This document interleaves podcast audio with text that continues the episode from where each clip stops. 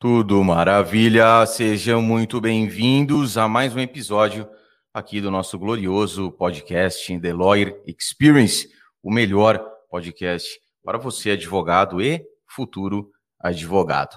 E hoje, nesse episódio de número 60, nosso convidado, que você já vê que a pessoa é chique, que o advogado é chique, é classudo, quando ele tem PH no nome, tá? Quem entendeu aí já sabe do que eu estou falando. Tem PH no nome. Felipe Cardoso. Fala, Filipão. Seja muito bem-vindo. Muito obrigado por ter aceitado o convite. E me diga uma coisa: seus pais, quando foram colocar o seu nome, falaram: Isso aqui vai ser advogado. Coloca PH aí, porque o cara vai ser um advogado chique demais. É, bom dia, bom dia, João. Bom dia aí a toda a sua audiência, né? Agradeço é o convite de poder estar aqui compartilhando essa experiência. O seu projeto está de parabéns, né? Muito interessante e é muito legal isso que você tem feito aqui. Parabéns de verdade e obrigado por estar aqui. E os meus pais, eles não tinham a ideia de quantas vezes eu ia ter que explicar que meu nome não é com F, é com PH, né? Então, dá muito trabalho até hoje explicar. Nunca que eu consigo pedir um café lá naquela cafeteria que coloca o nome no copo de forma correta, né? Ele sempre escreve lá do jeito dele, mas já estou me acostumando com isso, né? Você sabe que eu, quando você vai colocar os nomes, enfim, nas redes sociais, porque eu tenho dois problemas, né? Tem o João, que eu sempre falo, João, hoje nem tanto, né? Mas você fala assim, não, João, mas ó, vai escrever, mas sem o tio, tá? Não tem que colocar o tio. E também tinha a história do Rafael, que o Rafael é com PH. Então tinha também essa questão, ó, mas não é com F, não, é com PH. Às vezes até a pessoa tá escrevendo, ela fala assim, é com PH, ela não sabe se bota PH no, no R ou bota PH onde era o F, enfim, cara, vira uma salada e e realmente essa, esse plus aí no nome causa essa, essa confusão. Felipão, é. bora lá, cara, começando já. E, cara, é uma curiosidade que eu, eu tenho com, com, com, os convidados aqui, que é o que, o que motivou você a se tornar advogado? Teve aquele momento, cara, que você falasse, putz, é, a gente já conversou um pouco nos bastidores, né? Você contou até que tem começou, né? A advocacia não foi a primeira ali, mas o que te motiva a falar, cara, porra, quero me tornar advogado, quero entrar nessa maluquice aí? Olha, assim, é, João, eu sempre admirei muito, né? Eu acho que a nossa profissão ela é, ela é sempre muito é, bem vista, ela é sempre muito. Você cria sempre -se muitas histórias em torno da, daquilo que o advogado faz. Daí a gente vê a quantidade de filmes, séries baseados na vida de um advogado no dia a dia da atuação. Eu sempre gostei disso, mas não foi por isso que eu optei é, me tornar advogado, né? Na verdade, após eu terminar ali o meu ensino técnico, né? Me formei também como técnico de informática, o que me ajudou muito, embora hoje eu não exerça mais a profissão, me ajuda muito na prática do dia a dia da advocacia. Mas eu cheguei à conclusão que eu tinha que começar uma faculdade, né? Eu falei, pô, o tempo está passando, temos que fazer uma faculdade. O que, que eu vou escolher?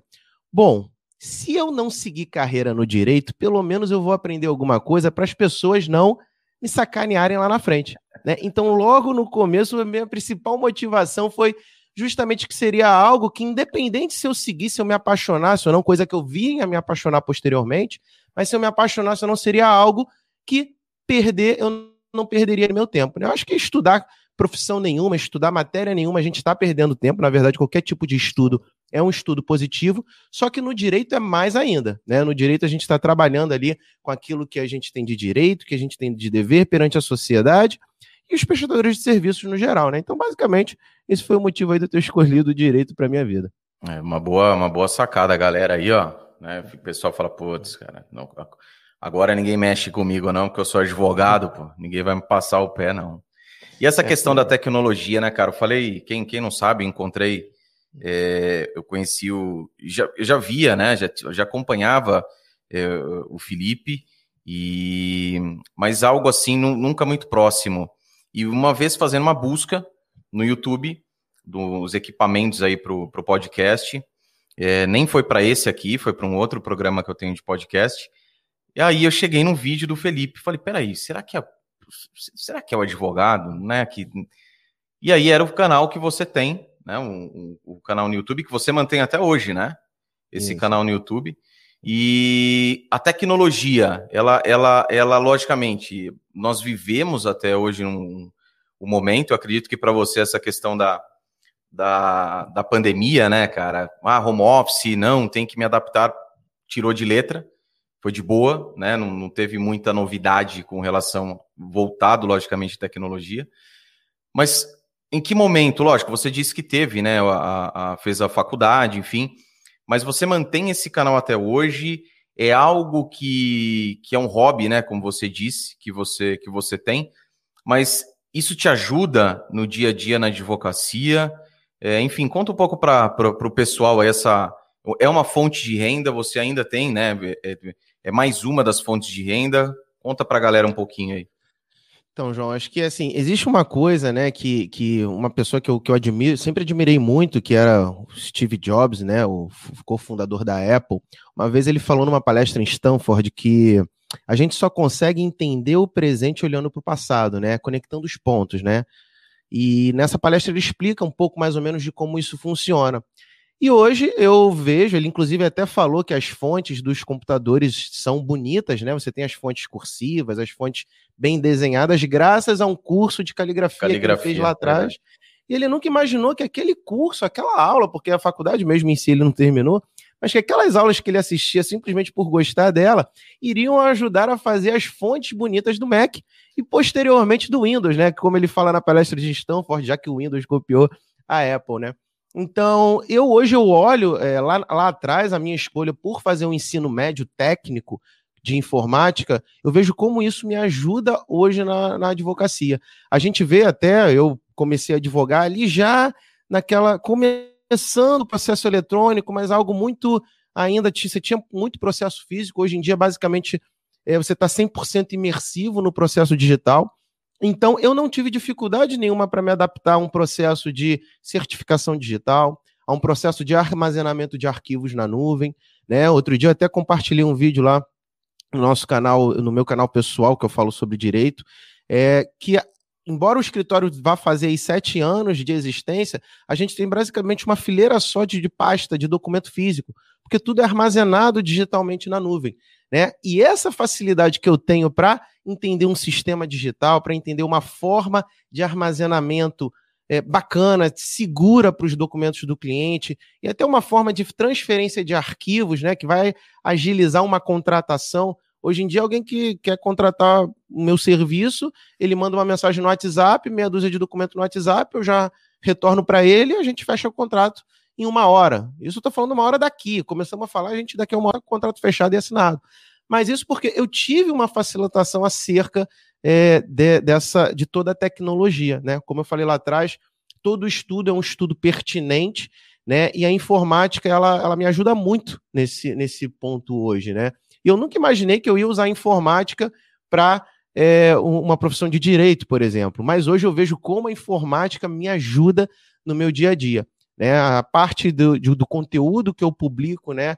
Ela sempre começou ali como talvez um, uma primeira profissão, publicar conteúdo na internet, tutorial, dica, pegar um pouco daquele dia a dia, né? Coisa que eu faço muito no direito, né?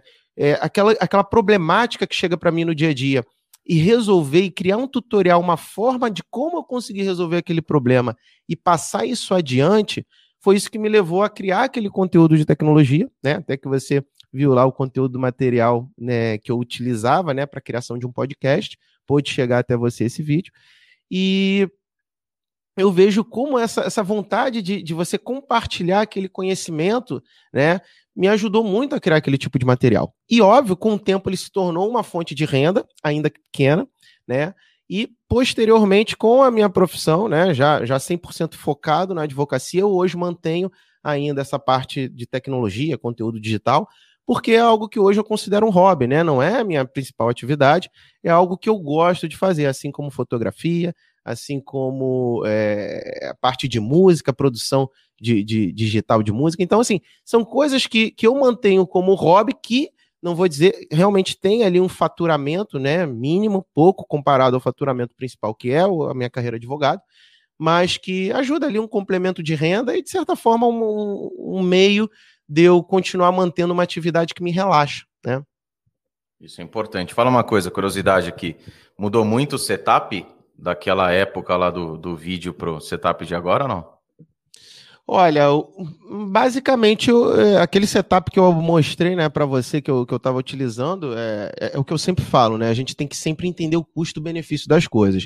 Naquele vídeo tem um gravador Zoom H5, eu estou até utilizando ele, microfone, câmera. Eu usei todo um equipamento porque assim a, eu gosto muito de, de, de, investir nessa parte, nessa área. Eu gosto muito de qualidade é, na produção de vídeo, mas hoje a tecnologia que a gente tem nada impede que com o celular você possa criar conteúdo para a tua rede social, para compartilhar com teus clientes e de uma qualidade muito boa, né? Então assim, até hoje eu mantenho basicamente grande parte daquilo, inclusive estou usando hoje aqui com você, né?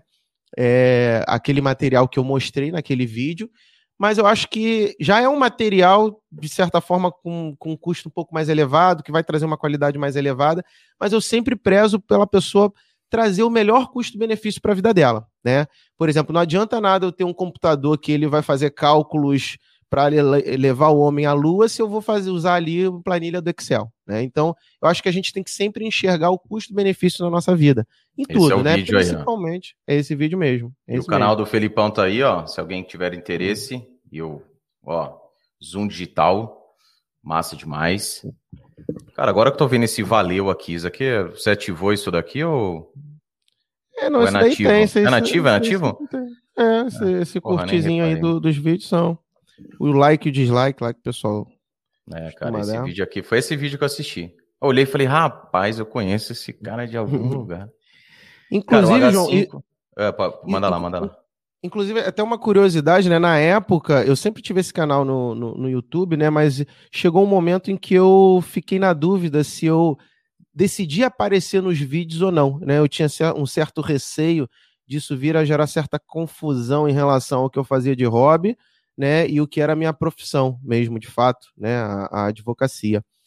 Mas com o tempo eu acabei é, é, decidindo, optando, né, por mostrar até por uma questão de facilidade, eu acho que na, na, parte do ensino, na passagem do conteúdo, né, mas foi uma coisa que lá no início eu tive, eu tive certas curiosidades, né, e algum, aposto que alguns advogados que gostam de fazer determinadas atividades, hoje você vê advogado aí cozinhando, fazendo vídeo, às vezes ele coloca um conteúdozinho de direito, às vezes não.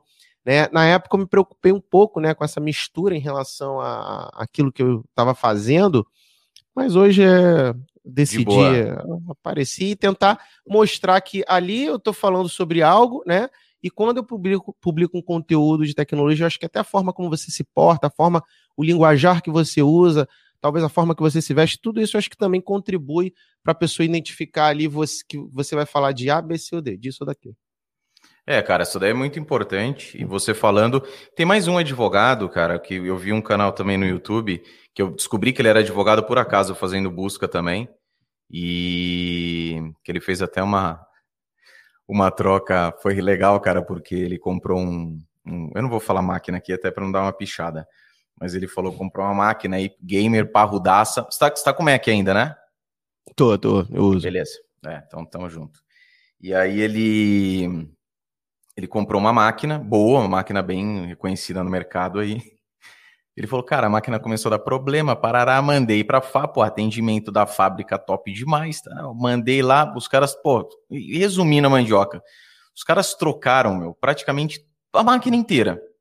Ele é. falou, tanto é que o preço da nota, né, é, ficou mais caro do que eles mandaram uma máquina nova para mim. Né? Não, mas a máquina é muito boa, não sei o quê. E realmente a máquina é, a galera fala muito bem. A gente sabe, né? Mas às vezes o cara tira. Hoje em dia é tudo interligado. O cara ele tira um teclado, ele tem que tirar porra, a webcam, ele tem que tirar a tela, ele tem que tirar. Enfim, né? E recentemente ele trocou. Ele pegou uma outra aí também de uma marca, uma marca conhecida. E, mas o cara é advogado, eu fiquei sabendo, porque ele falou, ah, eu uso só advogado, eu tenho que falar, porra, aí, cara. E vai ao encontro disso que você fala. Às vezes eu, eu também acredito que tem muita, muita gente que tem essa vontade, mas fica reprimida. Porra, que imagem que eu vou passar? Será, é assim, eu vejo que é tanto com relação à imagem que eu vou passar, e será que isso, não relacionado à imagem, mas como é que as pessoas vão me identificar? Como um advogado ou como um exemplo que você deu é, do, do, da cozinheira? Ou como uma cozinheira, entende? Então a pessoa ela fica nessa, nessa, nessa ambiguidade, nessa vida dupla, entre aspas. Né? E, cara, e a minha opinião, assim, acho que desde que você saiba como você faz muito bem, você conduza as coisas de um jeito correto, porra, tá de boa. Tá massa Exato. demais. Exato. Né? É, inclusive, é, é, é, uma, é, um dos conselhos que eu sempre dou, né, para quem para quem está se formando, para quem está começando, né, é, é, é, é, a forma como você se identifica. Né? Hoje eu costumo brincar que tem gente que me conhece há anos no Facebook, né? A pessoa era meu amigo ali da, da época do segundo grau, ensino fundamental, anos pra caramba, lá atrás, e hoje a pessoa acabou me procurando por conta do direito. Né? Mas por que, que ela procurou? Eu não tinha contato com ela de falar, pô, eu me formei, eu não tinha esse, esse, essa trocação de ideia. Mas assim, a forma como eu me posto nas minhas mídias sociais, é impossível você não dizer que eu sou advogado, né? Então eu me faço é, apresentar como advogado, eu faço que a pessoa deixa, não é aquele papo chato que eu vou chegar no meio do churrasco da galera, ô oh, galera, tudo bom, sou advogado. Eu acho que é sempre importante a gente, de certa forma, com sutileza, mostrar aquilo que a gente faz, né? até para uma forma da pessoa conhecer a gente né? E aí você já planta ali uma sementinha daquilo que você é, que você está ali uma pessoa que caso ela venha precisar, né, você está ali disposto como prestador de serviço. Sem sombra de dúvidas. Felipão, só deixa eu anunciar o nosso patrocinador aqui rapidinho. Claro. Já volto aqui um minutinho, porque agora aquele recadão cabuloso a você, advogado, você advogada que precisa aí de um aliadaço no seu dia a dia, lhe apresento, indico o Vocatus o Catos é um sistema de controle processual e gestão financeira que conta com um dos melhores recursos do mercado. Cadastro automático de processos pela OAB do advogado, além da emissão de boletos e várias outras funcionalidades indispensáveis no dia a dia do profissional. E como você sabe, se acompanha, você que está aqui ao vivo na reprise, ouvindo no seu agregador de podcast preferido, Vocatos está te dando 10% de desconto. Então, ó, não perca mais tempo, aqui abaixo na descrição, pegue o seu cupom e faça valer e tenha o Vocatus aí ao seu lado. Porque Vocatus é o melhor sistema para o advogado empreendedor. Pera lá, pera lá, Felipão acho que caiu aqui. A gente já volta. Enquanto isso, fiquem somente comigo aqui, esse rostinho bonito do meu Brasil. E essa questão, aproveitando até a a volta do, do Felipe, essa questão que ele trouxe, é, esse trabalho né, feito pelo, pelo, pelo advogado, realmente é algo que, cara, não tem, não tem problema algum, né? É, que faça e. Tá ouvindo aí, Felipão? Tô ouvindo, tô ouvindo. Massa. E é algo que, bem trabalhado, como dito, é, não, não segue o fluxo com na normalidade aí, que pode até agregar. E tem um caso, né, falando aqui também, a gente vai falando, vai, vai matutando. Mas tem um caso de um, de um, de um amigo, ele é advogado, e, cara, ele começou ali no meio dessa, dessa né, da, do, do, trabalho, bem antes do, do, do, que a gente ainda vive, né? E ele começou na gestão de tráfego, cara. Ah, faço aqui, faço ali, é uma coisa que eu quero mais, é o que você falou, né, cara, do conhecimento. Então, conhecimento que você fala, putz, mas quando é que eu vou utilizar isso daqui na minha vida prática?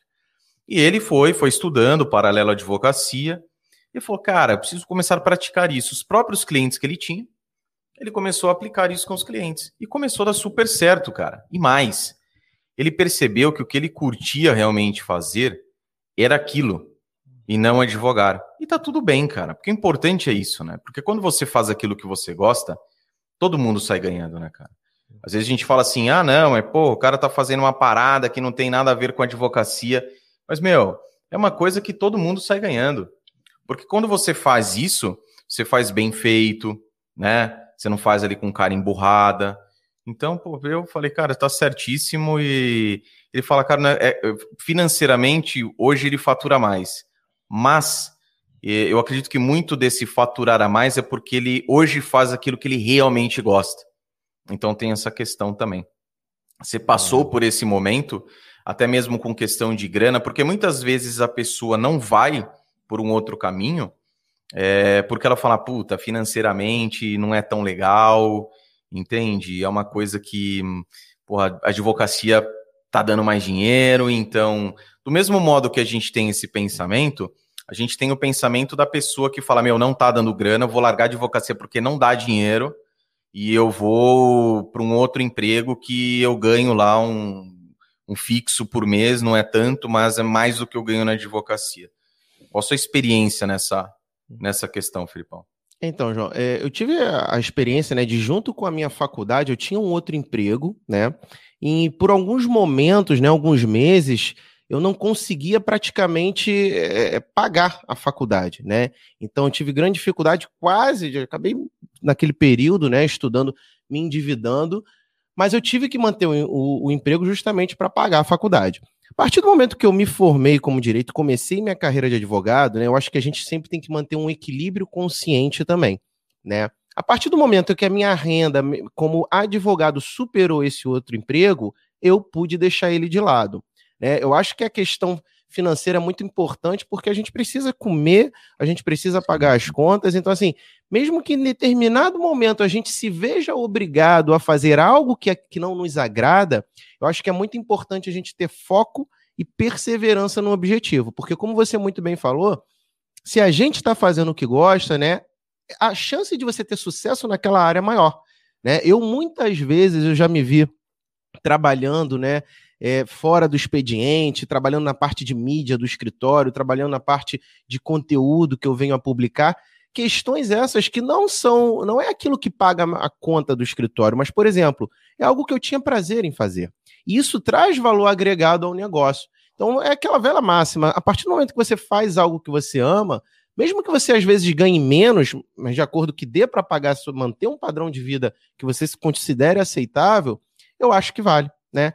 Então, assim, eu já tive essas, essas dificuldades também, ainda bem com direito, acho que pela forma como eu trabalho, pela forma como eu divido a parte financeira, é, a opção que eu fiz por ter uma sociedade unipessoal de advocacia, né, a forma como eu faço controle financeiro do escritório, a gente nunca teve dificuldade, vamos dizer assim, é, para enfrentar os problemas, mais por conta de uma questão de uma gestão é, bem formulada ali, né? Sempre ter aquele dinheirinho do escritório separado, mesmo que seja uma sociedade unipessoal de advocacia. O escritório tem o dinheiro dele, vai pagar o aluguel da sala, vai pagar a conta de luz da sala, vai pagar o cafezinho do cliente, vai pagar tudo ali. Enquanto eu, Felipe, tenho as minhas contas separadas. Então, a partir do momento que você tem uma ingerência boa, principalmente no que diz respeito ao financeiro, eu acho que fica mais fácil você ter é, menos dificuldades ao longo do caminho, né? Isso acho foi é uma coisa. Não, totalmente. E a gente vê que é um dos grandes. Esse, é, é, eu conversei esses dias com uma, com uma pessoa e ela assumiu o escritório junto com, com um parente. E, cara, ela, meu, tinha um rombo assim, uma coisa de louco, né? Dentro do, do escritório. Coisa assim que tiraria o sono de, da maioria dos advogados se tivessem, né? Então ela fala, cara, a gente uhum. cheguei no escritório escritório com dívidas. E ela até brinca, fala, você achei estranho quando chegou, propôs uma sociedade para mim. Falei, nossa senhora, um advogado tão conceituado propondo uma sociedade. Né? E, e no momento, cara, olha que louco. É um advogado com muitos anos de advocacia e, e essa pessoa acreditou que fosse passar o bastão. Ah, não tem ninguém na família, não sei o que, vem aqui, papapá. Ledo engana, né? Quer dizer, não, de, não deixou de ser mas falou o seguinte, ó, beleza, tô entregando aqui, sabe, compra empresa com dívidas, fala, rapaz, como essa empresa tá baratinha. Nossa, essa uhum. empresa aqui, nossa, o cara tá louco, vou aproveitar aqui, preço de ocasião, né? Vou aproveitar isso daqui. A hora que você vai pega o balanço ali, e cara, e foi uma coisa que ele falou, cara, até hoje, ele falou assim, tá, eu tô, eu falei assim, hoje eu estou, isso passou mais de um ano aí, e ela falou assim, cara, eu tô conseguindo agora, nos próximos, tem uma previsão aí para os próximos meses, mas de zerar, cara. Entende? E realmente é complicado. Então, essa questão da, da o financeiro do escritório, é, ainda mais pro, pro advogado, né? Então, é, é, aquela, aquela, porra, aquela, aquela falsa sensação de riqueza, né? O cara, ele já chega, ele pega uma grana, que eu falo, meu, um é maior que zero. Vamos supor que o cara, ele tá ali, tá num trampo e tá ganhando, ganhou lá, sei lá, ganha salário de 3 mil reais por mês. Aí ele sai, ele vai pra advocacia. Aí, cara, no primeiro mês ali, sei lá, pinga cinco conto na mão dele.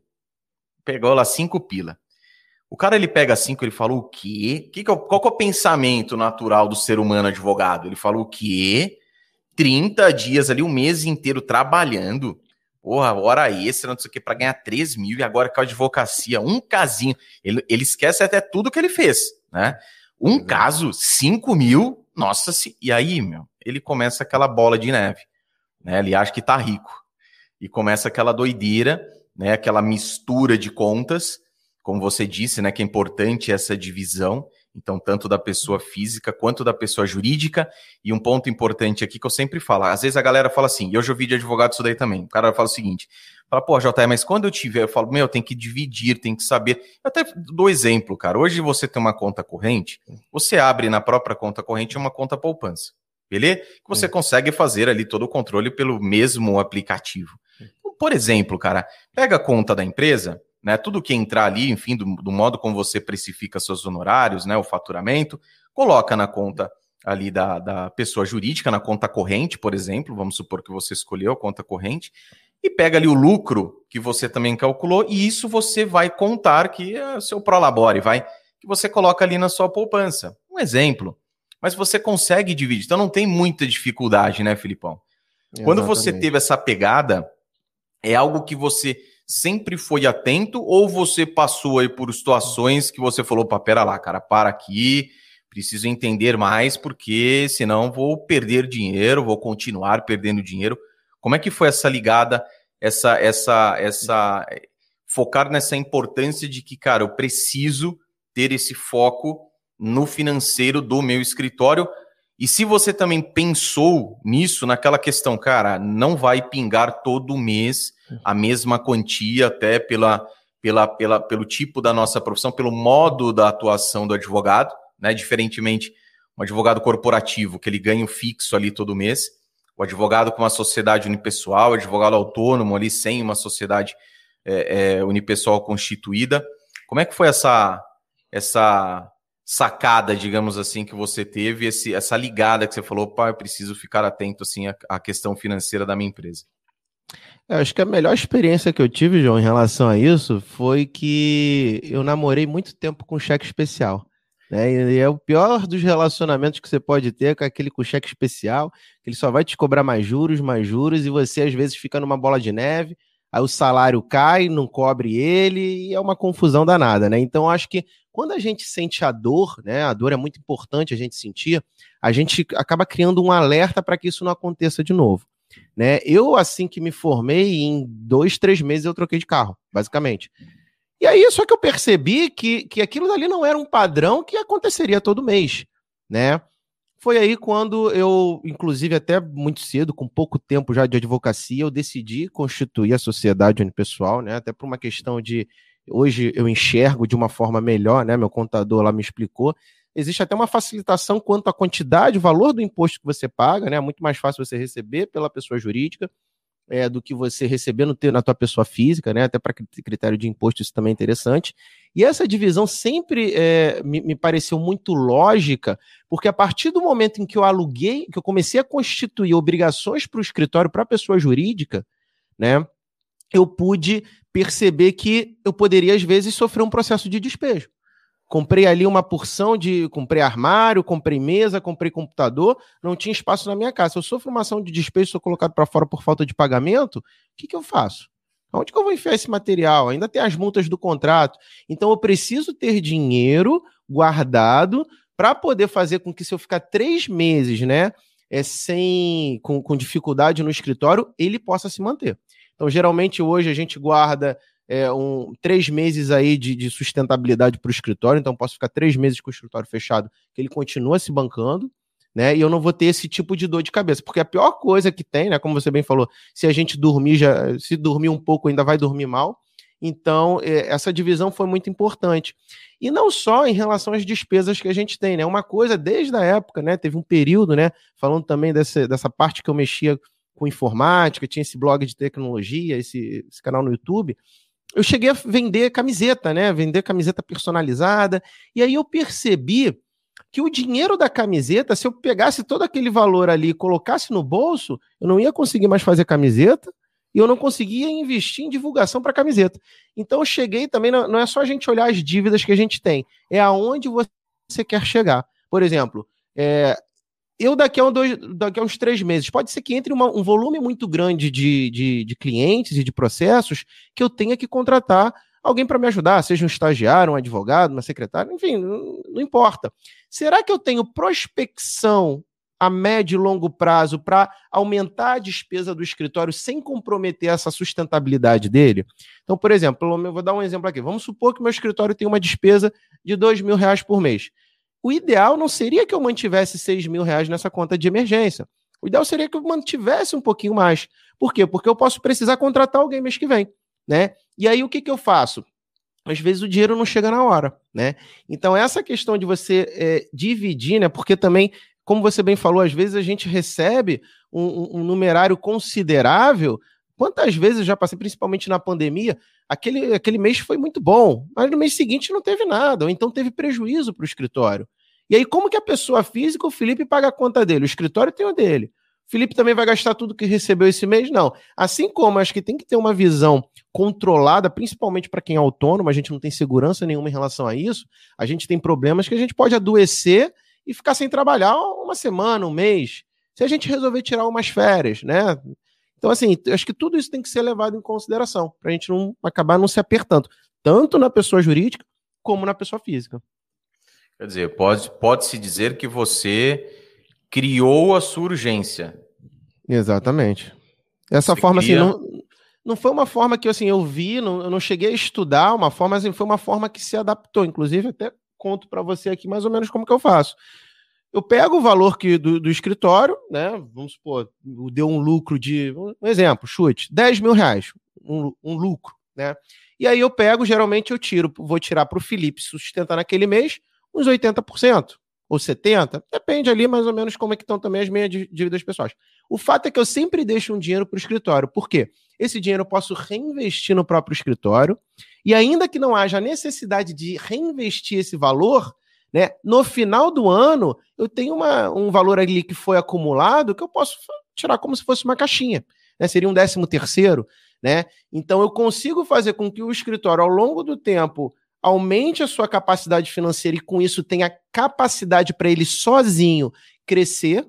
Se for precisar contratar uma alugar um outro espaço, se for precisar contratar gente, ele tem essa capacidade. Porque uma coisa é a gente tirar, pegar do bolso, muita gente não gosta, assim como eu também me sinto um pouco incomodado. Pegar aquele dinheirinho que está lá na poupança, investir no negócio. Mas quando o dinheiro é do próprio negócio, né, parece que fica mais fácil. Você basicamente está em reinvestir no escritório, né, na, na tua profissão, seja não só no escritório, não seja só no espaço físico, no espaço digital, no site, nas mídias sociais, em publicidade no Google, no Facebook. Não só isso é importante, como é, você fazer ele crescer a partir desse momento, né? Então, acho muito importante a gente poder dar essa liberdade para ele seguir adiante, né? Acho muito importante. Dar um destino melhor para o dinheiro que entra, porque tem muito é, é, o que a gente acaba acompanhando e às vezes eu dou uma, um, um, um, puxão de orelha aí numa, principalmente nos alunos, né, cara?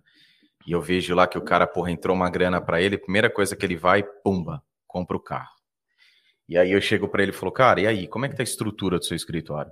Porque algo importante que você disse é o seguinte, e isso foi uma vivência bem, bem corporativo mesmo. Você tem que sempre ter em mente, bem colocado, você também falou a respeito disso, saber aquilo que você quer, né? O que, que você espera numa projeção, seja uma projeção de curto, médio, uma projeção no longo prazo. E para isso, cara, você tem que olhar para o seu negócio. Aqui está o primeiro erro. O advogado não enxerga a sua advocacia como uma empresa, como um negócio. Né? Essa é a minha visão.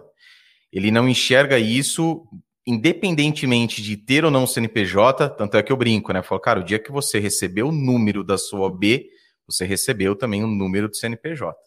Mesmo que oculto ali, fantasioso, mas faz de conta, porque você tem que, a partir daquele momento, encarar a sua advocacia como um negócio, como uma empresa. Né? E esse, esse simples modo de agir muda completamente o modo de pensar. Porque, um exemplo clássico aqui, cobrança de consulta. Ah, não, não vou cobrar, não. Eu acho assim, você não cobra consulta, em situações específicas, né? Seja plantar uma sementinha aqui para um tipo de cliente específico, ou para ajudar realmente uma pessoa que necessita. Mas não, cara, não cobrar de ninguém consulta. Então, eu vejo que quando você tem uma visão de negócio, e aqui a cobrança de consulta é um exemplo, não, não baseia-se somente a isso, mas você começa a ter pensamentos diferentes e tomadas de decisões distintas. Então, esse é o primeiro erro, não enxergar como uma empresa. A segunda questão é justamente não enxergando como uma empresa, você não tem objetivo, você faz sua advocacia com o sarrafo sempre muito baixo. Então, tudo que você faz, cara, e aí vem a bolha, né? Que, pô, advocacia não dá, porque estou não sei quantos anos aqui e não saio dessa quantidade de clientes, não muda, porque a coisa não avança. Mas não é questão somente relacionado a isso. Lógico, muito é daquilo, da, do esforço, né, da persistência, da perseverança que falta, do comprometimento, da disciplina que falta, mas é porque não teve esse planejamento. Então, acredito assim, não, isso é coisa para empresa. Eu não sou empresa, volta no erro 1, um, eu não sou empresa, eu não preciso disso. Então, acredita que a advocacia ela se alimenta sozinha, no automático. E não é isso que acontece. Sim. E aí, quando isso vem, hora que enxerga, hora, hora que tem esse ponto de vista, o sarrafo ali sempre baixo, não tem uma projeção, o dinheiro que entra, a tendência, e é o que quase sempre acontece, é que essa grana é, o advogado ele acaba gastando com coisas que não vão se retroalimentar, como bem dito também. Então, quando vem a história do carro, ah, não, mas não, mas o carro, o carro, cara, não, o carro é status, né, pô? O cara vai ver eu chegando de carrão, papá. Em, em, em casos muito específicos, pode até ser que aconteça, mas muito específicos. Só que a estrutura do negócio em si ainda é muito frágil. E qual é o problema dessa estrutura frágil? Você não vai comportar, por exemplo, uma quantidade maior de ações, né? De portes, um porte maior de clientela, porque você não tem braço para isso. Você não tem como sustentar. Entende? E aí das duas uma, ou você declina, porque você começa aí sim, começa na dor, começa a perceber que, cara, não vou aguentar, ou você se aventura correndo um alto risco de queimar seu filme, cara, queimar a sua imagem, sem contar o prejuízo que você pode causar ao seu cliente. Então, olha que o, o quão importante é essa visão realmente é, financeira, independentemente do quanto o advogado lucre.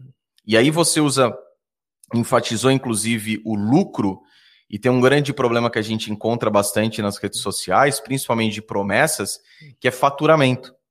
Ah, faturamento, faturamento, só que a pessoa ela não tem a, a, a, a o discernimento, ela não consegue saber, pô, faturamento, para ela, faturamento e lucro são sinônimos. E aí é um grande erro, porque é a história que a gente contou há minutos. Ou seja, a pessoa fala assim, cara, entrou um dinheiro, história dos 5 mil, tô rico. Só que ela não tem essa visão de negócio, não sabe quanto daqueles 5 mil realmente ela pode colocar no bolso dela encarando como lucro, o reinvestimento que ela tem que fazer. Então, cara, é, é, é assim, não a, a, advocacia não se resume somente ao negócio, né? A prática jurídica em si. E aí é um outro problema que eu não sei a sua visão a respeito disso, fique à vontade em, em explanar também, uhum. mas com, com relação a essa visão que ainda enraiza-se muito, que é o advogado é prática jurídica, é prática jurídica, é prática jurídica, é prática, é prática, é prática, e ele não tem essa questão, como a gente dizia aqui, diz aqui, essa visão de negócio, de empresa. Cara. É, realmente, inclusive, João, acho que, um, acho que um, a pior coisa do advogado, acho que um dos maiores perigos que ele tem hoje é fazer justamente né, o que, o que você falou, né? Às, às vezes o cara vai lá, fecha 2 mil numa ação X, e aí embolsa esse dinheiro ou gasta esse dinheiro. Só que ele esquece que determinado procedimento, né, ele vai continuar conduzindo ele durante longos meses, até mesmo anos. Né? E esse processo, se ele não cobrar, porque é, é, às vezes é até difícil você ter uma política de cobrar o cliente por hora, o que seria de certa forma mais correto, né? assim como a gente vê lá fora, mas vai chegar em determinado momento que você vai precisar ir no fórum e às vezes aquele dinheiro que o cliente pagou inicialmente, ele não está custeando o teu transporte, o teu estacionamento, né? A tua hora que tu gastou no fórum lá na frente. Esse dinheiro às vezes já foi gastado. Né? Então, o ideal é até que se tenha uma, uma reserva financeira para esse tipo de despesa. Né? Também é muito interessante. É, muita gente não enxerga de fato o, o escritório como um negócio, né? É um erro, porque a gente paga conta, a gente paga imposto, a gente paga tributo. Então, assim, são uma série de responsabilidades que a gente tem, que isso, de certa forma, acho que está mudando com o longo do tempo, né? A Sociedade Unipessoal de Advocacia veio aí para tentar é, melhorar um pouco, facilitar a nossa vida nesse sentido, mas eu acho que a gente ainda caminha em passos muito curtos, né, para esse tipo de profissionalização. Por exemplo, no meu escritório, vou dar um exemplo aqui que eu faço, embora seja uma estrutura, é, eu tenha uma estrutura eu sozinho atuando, né, às vezes um estagiário ali me ajudando, um correspondente, mas eu optei por criar uma estrutura que, ao ver do cliente, é organizada. É, não que não seja, mas assim, é, eu preferi dar profissionalismo, como por exemplo, Sim. existe o e-mail do Felipe, arroba o endereço do escritório. Existe e-mail contato, arroba endereço do escritório. Financeiro. Porque você começa a organizar, inclusive, a sua própria vida, né? E passar uma visão de que você tem uma estrutura organizada. Já teve cliente que chegou no meu escritório e falou: Felipe, eu vi o logotipo, achei o seu logotipo mais interessante, achei que você é organizado, né? A visão que eu passei pelas mídias sociais foi de que tinha uma organização, e o, ou seja, uma profissionalização. E o cliente foi e, e aceitou, embarcou com a gente para conduzir a demanda dele. Né? Isso é de extrema importância, porque eu acho que é, a gente tem que levar isso em consideração na hora que a gente trabalha, é, a forma como a gente se porta, como quando a gente trabalha, ah, vamos fazer um site, como é que vai ser o site? Vai ser desorganizado? Vai ser isso? O que, que eu vou jogar na rede social? O que, que eu vou falar na rede social? Né? Isso tudo é, é a gente tem que trazer um profissionalismo né, para trazer, é, equiparar o nosso negócio. E não é difícil a gente entender como é que funciona uma estrutura organizada. Né? Se você está se formando agora, até mesmo se você tem anos e, e, e acha que não tem uma formalização, liga, entra num site de um escritório que você considere grande, que tem uma estrutura de vários escritórios no país, vê lá como que é mais ou menos a estrutura que ele está utilizando. Vê se você liga. Uma coisa que me incomoda muito, João, é quando o cliente liga: Alô, Felipe, ah, que aconteceu isso, isso, isso, o que, é que eu tenho que fazer? Né? Eu acho que outro, outro, outra coisa terrível que acontece na nossa profissão é quando a gente, às vezes, é, deposita o nosso tempo né, tirando dúvidas. Eu, eu costumo falar assim, gente, é claro que eu cobro consulta. Né? Eu não vejo ninguém ligando para o médico e perguntando: alô, doutor, estou com resfriado, que remédio eu tomo? Eu recebo ligações constantes assim no escritório. É o tempo todo. Né? E a partir do momento, não é nem questão de, às vezes, não querer ajudar, mas se eu me dedicar um pouquinho àquela, àquele colega que pediu para tirar uma, aquela duvidazinha, para dar uma, uma olhadinha no processo, né? vai ficar todo molhado, para dar uma olhadinha no processo. Se eu começo a me dedicar nessas pequenas demandas de favores, eu deixo de atender o cliente que está me pagando. Eu, e muita gente se frustra com a advocacia justamente por causa disso. É o excesso do trabalho e, e a falta de retorno financeiro. Mas por quê? Porque às vezes começa a responder é, demandas sem cobrar ali pelo aquele tempo. Né? Se você, às vezes, uma pergunta, por mais simples que seja, você vai ter que fazer um, um, uma pesquisa, um trabalho de pesquisa. E se você perde meia hora ali, perde ou ganha ali, se você despendeia meia hora ali faz, fazendo aquele tipo de consulta, eu acredito que você vai acabar se frustrando, porque aquilo não vai trazer retorno financeiro para você. Né? No início do escritório, até tinha um portal jurídico que a gente é, sempre encaminhava muita demanda, muito, muita gente te pedia para tirar dúvida e a gente ficava tirando dúvida de todo mundo, né? E foi até um exemplo engraçado, até um estagiário que me ajudava nessa, né, nesse, nesse bate-bola, eu recebi umas cerca de 100 mensagens no WhatsApp por dia. Nossa e a gente ali respondendo a mensagem do pessoal. Chegava na hora, a gente não fechava com ninguém. Aí eu mudei. A abordagem que eu mudei nesse portal foi o seguinte: olha, me chama no WhatsApp, posso. Mas ó, tem uma consulta caso você queira. Das 100 mensagens que a gente recebia, entrar três. Mais um fechava. Mais um fechava. E se a pessoa não está disposto a pagar valor mínimo da sua consulta, é que pode ser um valor simbólico. É, mas eu acho que você já faz um grande cliente.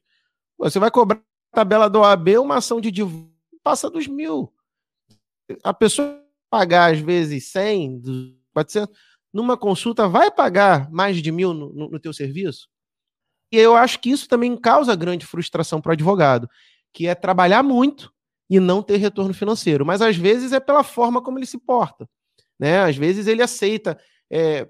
Ah, o cliente às vezes marca uma consulta. Uma das coisas que às vezes mais tomam tempo é uma consulta no, no escritório presencial. Não que a telepresencial não, não tome tempo, mas talvez no escritório hoje tome um pouco mais, que aí você tem aquele momento, você reserva, aí o cliente sobe, tem toda aquela parte de recepção do cliente. Então, assim, e aí no final das contas, se você não cobra aquele tempo, você poderia estar usando para atender um outro cliente, ou poderia estar usando para o teu lazer. Então, muito da frustração também vem por isso, a falta de lazer que o advogado pode ter.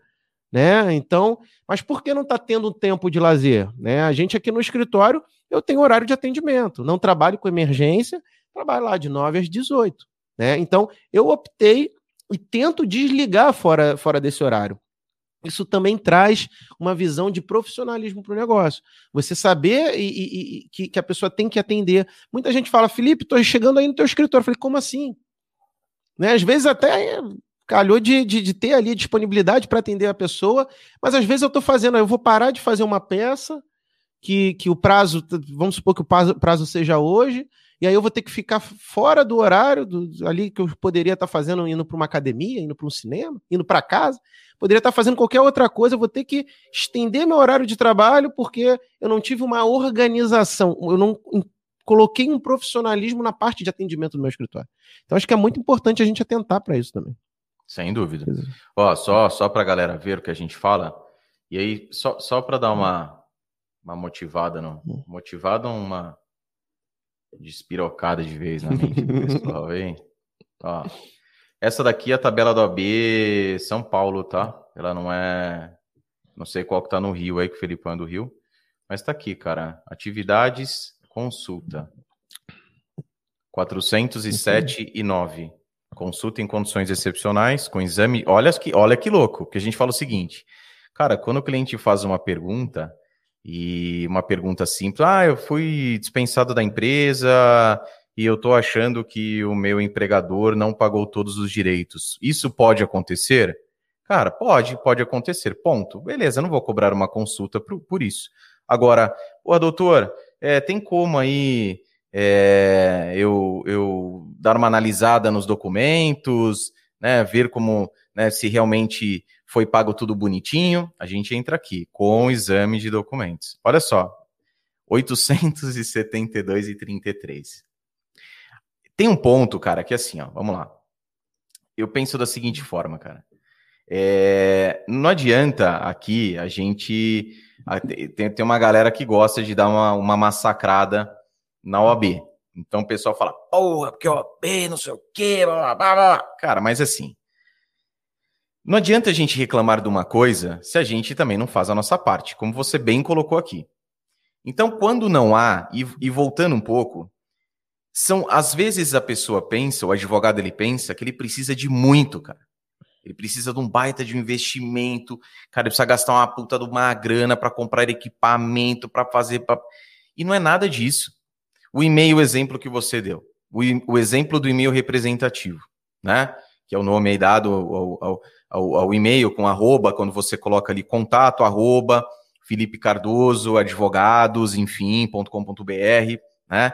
Então, são detalhes, são detalhes que vai passar desapercebido por alguns, mas aqueles poucos o que acontece, pode ser que esses poucos mude a percepção, porque a gente lida muito com percepção que ele vai ter de você. Quando você disse que no início chegavam 100 contatos e depois começaram a chegar três pela mudança né, na, abordagem que você coloca ali, e desses três, um fechavam, é aquela história, mais uma vez, de faturamento lucro. Putz, tô faturei, faturei esse mês 100 mil reais. Quanto sobrou, né? Quanto ganha, quanto sobra? Quanto sobrou no final do mês? Ah, sobrou dois mil reais de lucro. Aí pergunta para o outro advogado: quanto que você faturou? Eu faturei 10. E quanto que sobrou? 5. Entende? Ou seja, ele lucrou mais faturando menos. Quando você teve essa abordagem, chega a 100, você não fecha nada, agora chegam 3, mas você fecha 1. 1, mais uma vez, é maior que zero. Então veja como muito vai da cabeça. É o volume. Nem sempre, quando a gente fala em quantidade e quantidade, é claro, quantidade com qualidade é melhor ainda. A cobrança de honorários ela vem muito com relação a, a, ao tipo de profissional né, que você se tornou ou que está se tornando. E um termômetro interessante é o seguinte: as pessoas, em vez de elas perguntar, quando você, você fala assim, cara, que, qual, qual que é um ponto que eu percebo que a coisa está ficando legal? Quando eles pararem de perguntar se você cobra consulta e começar a perguntar quanto é a sua consulta. Entende? E esse exemplo do médico é, é clássico, cara. Ah, mas eu pago plano de saúde, mas ali você já está pagando consulta do médico, meu amigo. Não pense que você não está pagando plano de saúde, o médico está recebendo dele lá. Cada consulta que você vai, ele passa a carteira ali, né? A carteirinha. Manda lá, manda lá. E, e vale destacar que ninguém liga para o médico diretamente perguntando qual é o remédio para aquela Exatamente, tosse. exatamente. E aí, assim, isso que criou-se do advogado foi criado pelos próprios advogados. Porque entra naquela, né, Filipão, assim, cara, porra, o advogado ele não tem um diferencial que agora, aproveitando o gancho, com essa mudança na resolução 94 de 2000, onde teve, né, a, a, a se eu não me engano, o artigo 6 e ele fala a respeito, ele proíbe os advogados ostentadores, né? Então ele fala, ah, porra, não pode isso, não pode aquilo. E aí eu falo, quero ver essa galera agora matar no peito no conteúdo mesmo. Porque se ganhar nos bens materiais, fica fácil. É mais bonito. O cara fala, porra, né? A imagem, uma imagem vale mais que mil palavras. Agora, no conteúdo ali é que a coisa muda. Então, por que, que eu estou falando isso? Justamente por essa percepção que as pessoas começam a ter de você. E elas começam a te enxergar diferente. E isso começou daquela maculada no momento onde você, porra, tem um oceano ali de advogados a galera tá ali, o cara fala: Meu, eu preciso me sobressair, mas como eu vou me sobressair? E qual é o jeito mais fácil do advogado, entre aspas, aí se destacar? Não cobrando consulta, cobrando baixo o preço de seus honorários. Esse é o modo deles de se destacar. Terão clientes, né? ou seja, tem clientes que optam por profissionais assim? Tem. E aí vai da escolha que você, advogado, você, advogada, tem que fazer. Se é esse tipo de cliente que você quer, o cliente que vai por preço, beleza, nada contra. É uma prática, uma estratégia tua, quero ganhar no volume, ok. Agora, se você, pô, né, tem toda a possibilidade de lucrar quanto você quiser, na minha visão, é um puta desperdício. Mas para isso acontecer, você vai ter que se valorizar. Você vai ter que fazer coisas, empenhar ações onde realmente as coisas aconteçam. E vai ter que ter paciência, porque nada vai acontecer da noite para o dia. Então, Felipe está aí há quanto tempo? Sete anos, né, Felipe, de, de carteira? É isso aí. Então, é algo que, pô. Então, é ter essa paciência e fazendo, cara, todo santo dia. E a gente vê é, a ausência né, da, da, de advogados no digital, cara. E assim, ah, mas o cara tá ausente lá, o cara das antigas. Não, galera nova, bicho. Galera aí de um, dois, três, cinco anos, dez anos, o cara tá fora. O cara tá parado ainda, bicho. No físico. Não, quando terminar aí, ó, a pandemia, a parada vai voltar como era antes. Não vai. E tá perdendo espaço. Então é realmente muito preocupante, cara. Eu vejo até, né, por, por pela profissão, cara, eu vejo assim que é claro que vai dar uma nivelada, né? Mas é, não, tem, não, eu, não, eu não consigo compreender né? como que a galera ainda tá aérea tendo toda a possibilidade para isso. Ah, mas a tabela da OAB, eu vou falar uma coisa, não sei a tabela do Rio, mas a tabela aqui de São Paulo, se os advogados cobrassem, cara, o que é a tabela, o mínimo da tabela, os advogados estariam muito bem, velho. Mas muito Com bem certeza. mesmo. Entendeu? Então não adianta falar, ah, mas assim, isso ninguém paga. Mas o que, que você já fez para saber se paga ou se não paga? Sacou? Mesmo que a tabela seja um parâmetro, né, que não, pô, não vai levar ali a ferro e fogo, mas beleza, ah não, 800, é, é o mínimo lá, 407. Não, mas 407 ninguém paga. Você já cobrou cinquentão? Cinquentão numa consulta?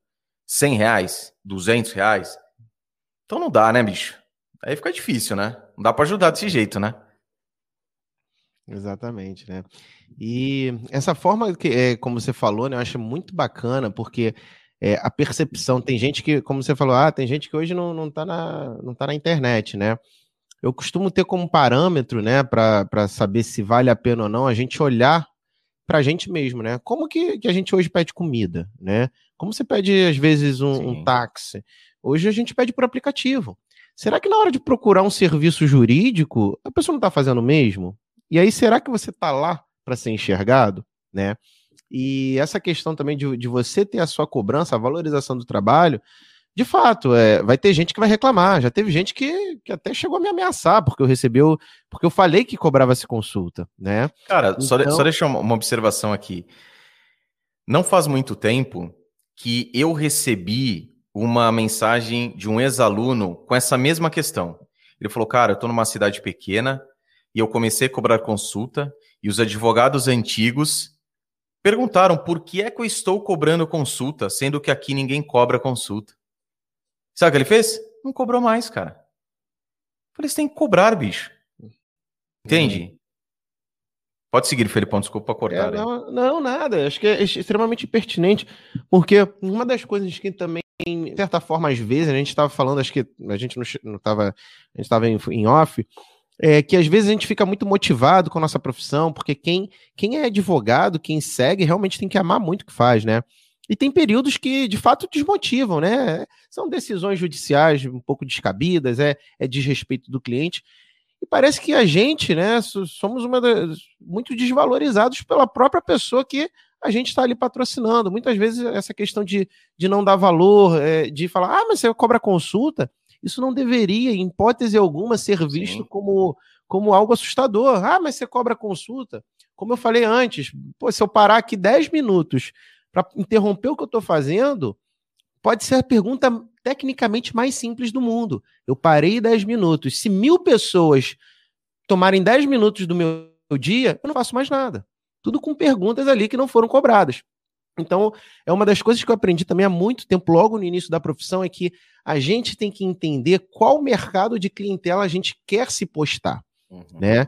É, assisti uma palestra há muito tempo e o professor Fábio Cáceres, né, ele até comenta, é, não adianta a gente, por exemplo, é, criar uma mega estrutura luxuosa se você quer atender uma advocacia é, ali um, um, cliente classe C, por exemplo, né? Sim, sim. Ou vice-versa, porque é, às vezes a pessoa ela se sente comedida. Eu já tive um, um, uma tia que tinha um restaurante, né? E ela comentou, embora ela tivesse bons preços e um bom produto, ela comentou que pela estrutura ser luxuosa, tinha gente que tinha ficava com vergonha de entrar.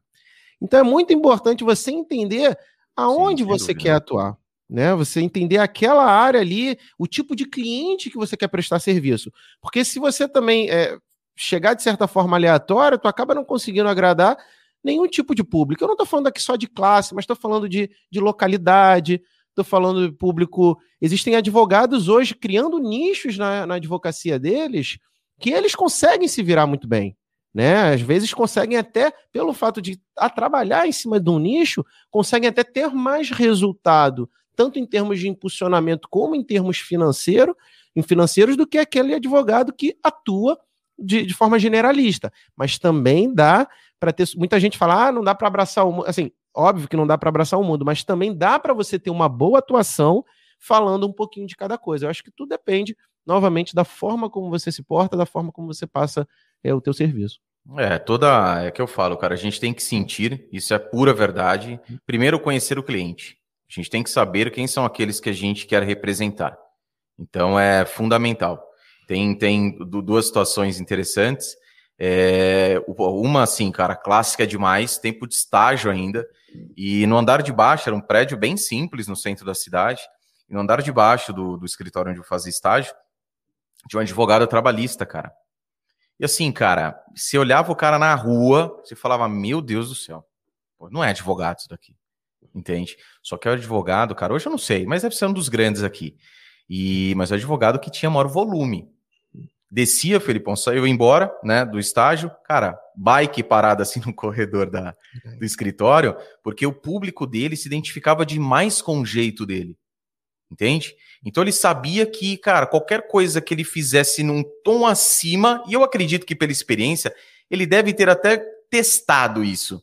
Um tom acima destoava e milindrava as pessoas, que foi esse exemplo que você deu da sua tia.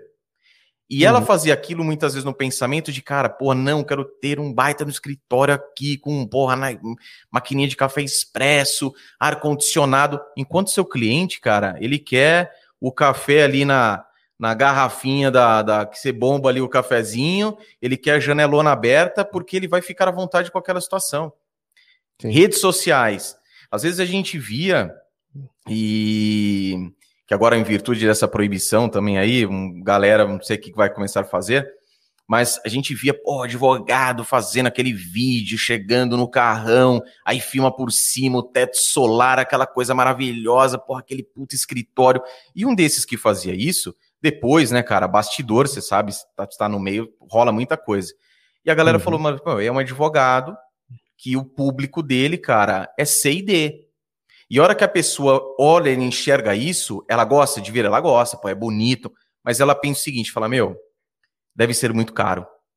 E por mais que não seja caro, mas é a percepção que você causou. Você pode fazer isso com a melhor das intenções, mas a percepção causada, em vez naquela estratégia errônea que você teve de aproximar, você afasta, cara, o seu cliente. Então, realmente, cara, conhecer o cliente é fundamental. Não tem outra forma. Né? É, é algo assim que você tem que debruçar. É claro que isso vem melhor com a prática ou com a ajuda de alguém mais experiente, mas você conhecer, mapear, entender o seu cliente, isso é, isso é, é assim, cara, é, é muda completamente o jogo. Um outro exemplo, fazendo um trabalho com uma advogada especializada em direito previdenciário. E direito previdenciário, boa parte do público que ela tem é um público que é voltado para pessoas idosas até mesmo na escolha da tipografia, das cores, a gente tem que pensar num idoso consumindo aquele conteúdo. Eu não posso uhum. colocar fontes finas, tenho que colocar fontes é, é, é, em caixa alta, muitas vezes, tons escuros, para que facilite a leitura. Não posso colocar muitas informações para que né, não tenha nenhum tipo de ruído. Então, veja, cara, como é lastreado de estratégias tudo aquilo que a gente faz, né? Então isso, isso também torna a parada muito legal, cara, porque eu particularmente, principalmente essa questão estratégica, que faz parte também da advocacia como um todo, mas é algo que eu vejo também que muitos se perderam. Então não olham a questão com estratégia, o que dá para fazer. E somos solucionadores de problemas. Sempre há uma saída para o problema do nosso cliente. E se há para ele, para nós a mesma coisa. Então, onde que está o erro? Acho que é uma pergunta que tem que ser feita. Antes de pensar em desistir da advocacia, reclamar daqui, reclamar dali, onde é que eu estou errando? Eu tenho certeza que se você for, fizer, for, for, for é, é crítico, autocriticar-se, eu acredito que você vai se surpreender. E colocar o dedinho na ferida, porque machuca, né, cara? Você chegar a assumir o erro, você jogar, chamar a resposta, falar, puta, cara, tô errando aqui, tô errando acolá. É, assim, uma coisa muito interessante também que eu fui aprender aí com na, quando já, já contratei gente para me ajudar com esse de marketing, para fazer algumas campanhas no escritório, e eu percebi que uma das, das coisas que ele me perguntou foi, foi, o seguinte, Felipe, você precisa perguntar da onde seu cliente está vindo, né? É, o que que ele, o que que ele gostou do, do teu serviço? Por que que ele veio de novo? Você já pediu? Eu não tinha essa, essa, esse hábito de pedir o feedback dele já teve cliente, é, é, inerente a qualquer relacionamento. Tem cliente que, que às vezes chega, Felipe, quero, quero outro advogado. Eu falei, tá bom, mas o que que houve? Não, é, é só questão estratégica mesmo. É, é, eu não tenho nada. Assim, então, você perguntar o motivo pelo qual o cliente está vindo até você ou está deixando você é a única forma de você entender quais estão sendo seus pontos fortes e pontos fracos, né? E eu não vejo ninguém fazendo isso. E é simples demais. Você chegar no final de uma consulta, chegar assim, Fulaninho, mas vem cá, como que você achou o escritório? Né? O que que te fez? É, é muita gente às vezes não tem, fala assim, ah, pô, o cliente entrou aqui, pagou a consulta, ótimo, já, já ganhei, tá tudo certo, não vou fazer mais nada. Né? E, e não sabe o valor que tem esse feedback, seja positivo ou negativo. Né? Senão a gente acaba fazendo milhares de estratégias, né? E muita gente hoje faz isso.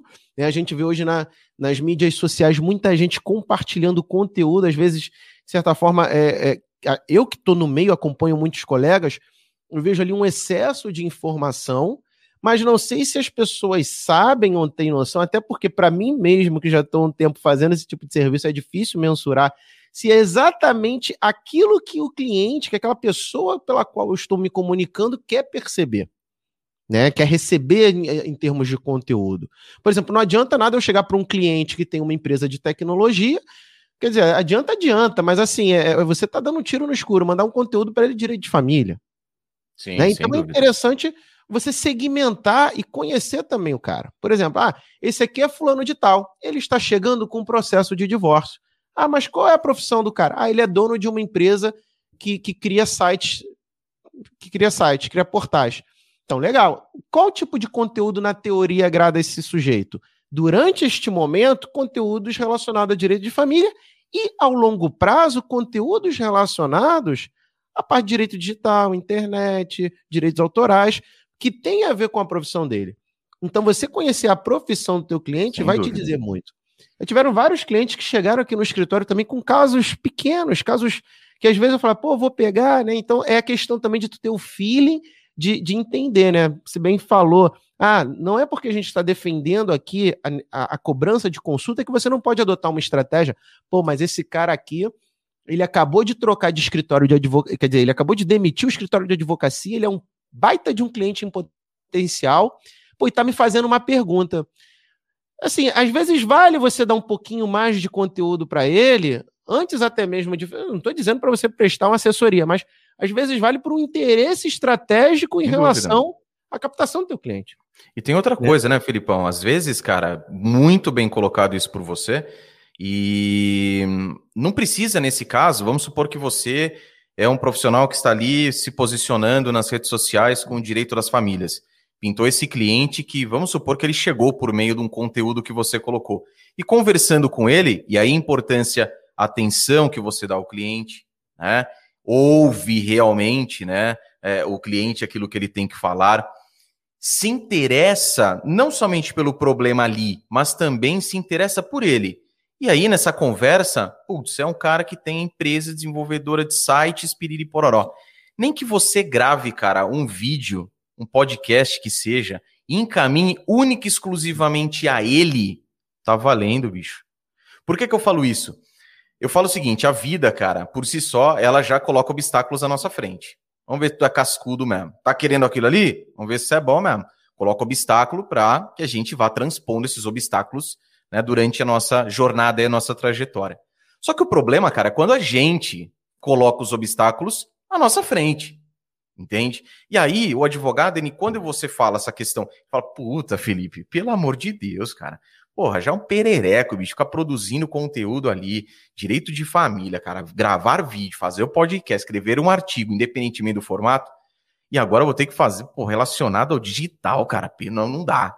Então aqui tem duas coisas. A primeira é essa visão que você falou que é importante, que é a visão, e vem tudo do que a gente disse já, que é, cara, peraí, o que, que você quer com a tua advocacia? Porra, eu quero. Beleza, cara, você quer tudo isso? Ótimo. Só que para você ter tudo isso, você vai ter que dar uma sangradinha aí. Entendeu? Você vai ter que se abdicar, você vai ter que se dedicar. E vai sim, cara. Ter que gravar um vídeo. Se você realmente quer, você vai gravar um vídeo, um áudio, escrever um artigo e mandar para essa pessoa. Imagina a surpresa que você não causa para ela. Pô, Chico, tudo bem, rapaz? Pô, você tem empresa lá. Olha essa notícia, aquela essa alteração que está tendo aqui, por exemplo, no marco civil da internet. Sei que já é ultrapassado, mas só para exemplificar aqui. Mas olha essa alteração recente que teve, cara, uma portaria nova, pode ser que, ó, fala aqui a respeito de websites, pode ser que te ajude. Bicho, por mais que naquele momento o cara ele não precise do teu serviço, mas quando ele pensar em algo ou alguém pedir uma indicação até relacionado àquele assunto, e não somente o direito de família, quem que ele vai lembrar? Entende? Então é, cara, um pensamento que tem que existir saca? É algo que você tem, cara, que botar a mão na massa. Tem que ficar atento a tudo que acontece. Filipão, eu via, cara, no corporativo, grandes escritórios, estruturas, cara, vultuosas, de se olhar e falar, nossa senhora, cara, aqui é milhões por mês de faturamento, faturamento, de faturamento.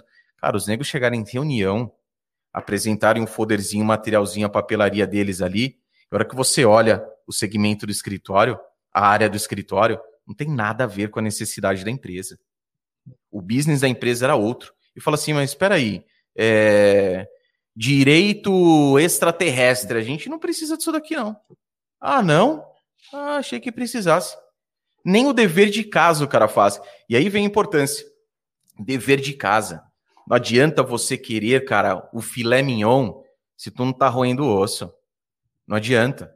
É história de chegar e já querer sentar na janelinha. Calma, bicho. Tranquilo.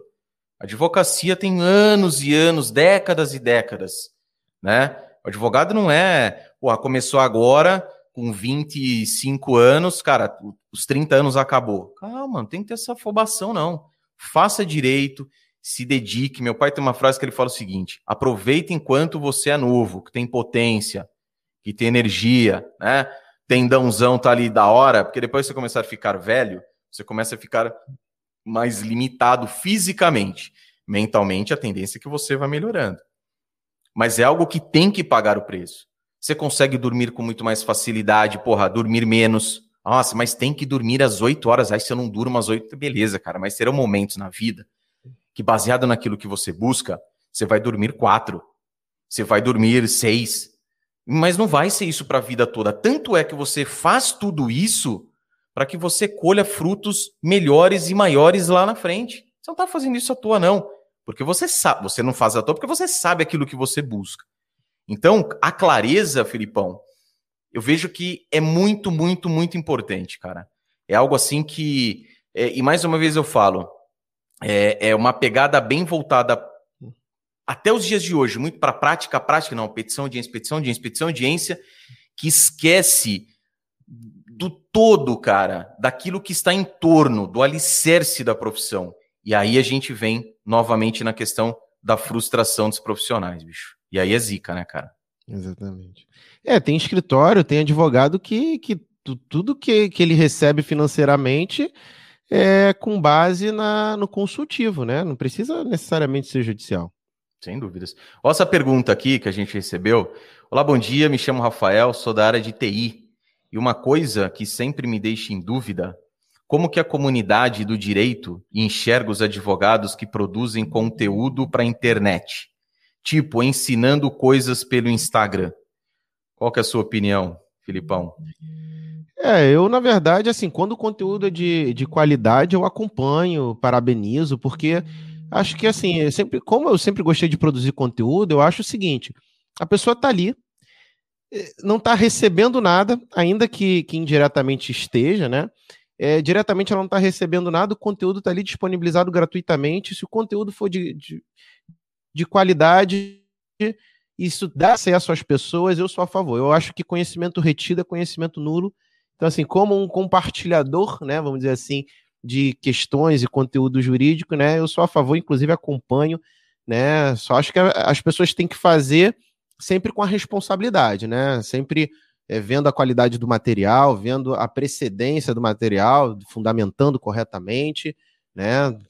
Tendo certeza que aquele conteúdo ali, de fato, é, é o certo, é o correto, tecnicamente falando. Eu sou a favor desse tipo de compartilhamento.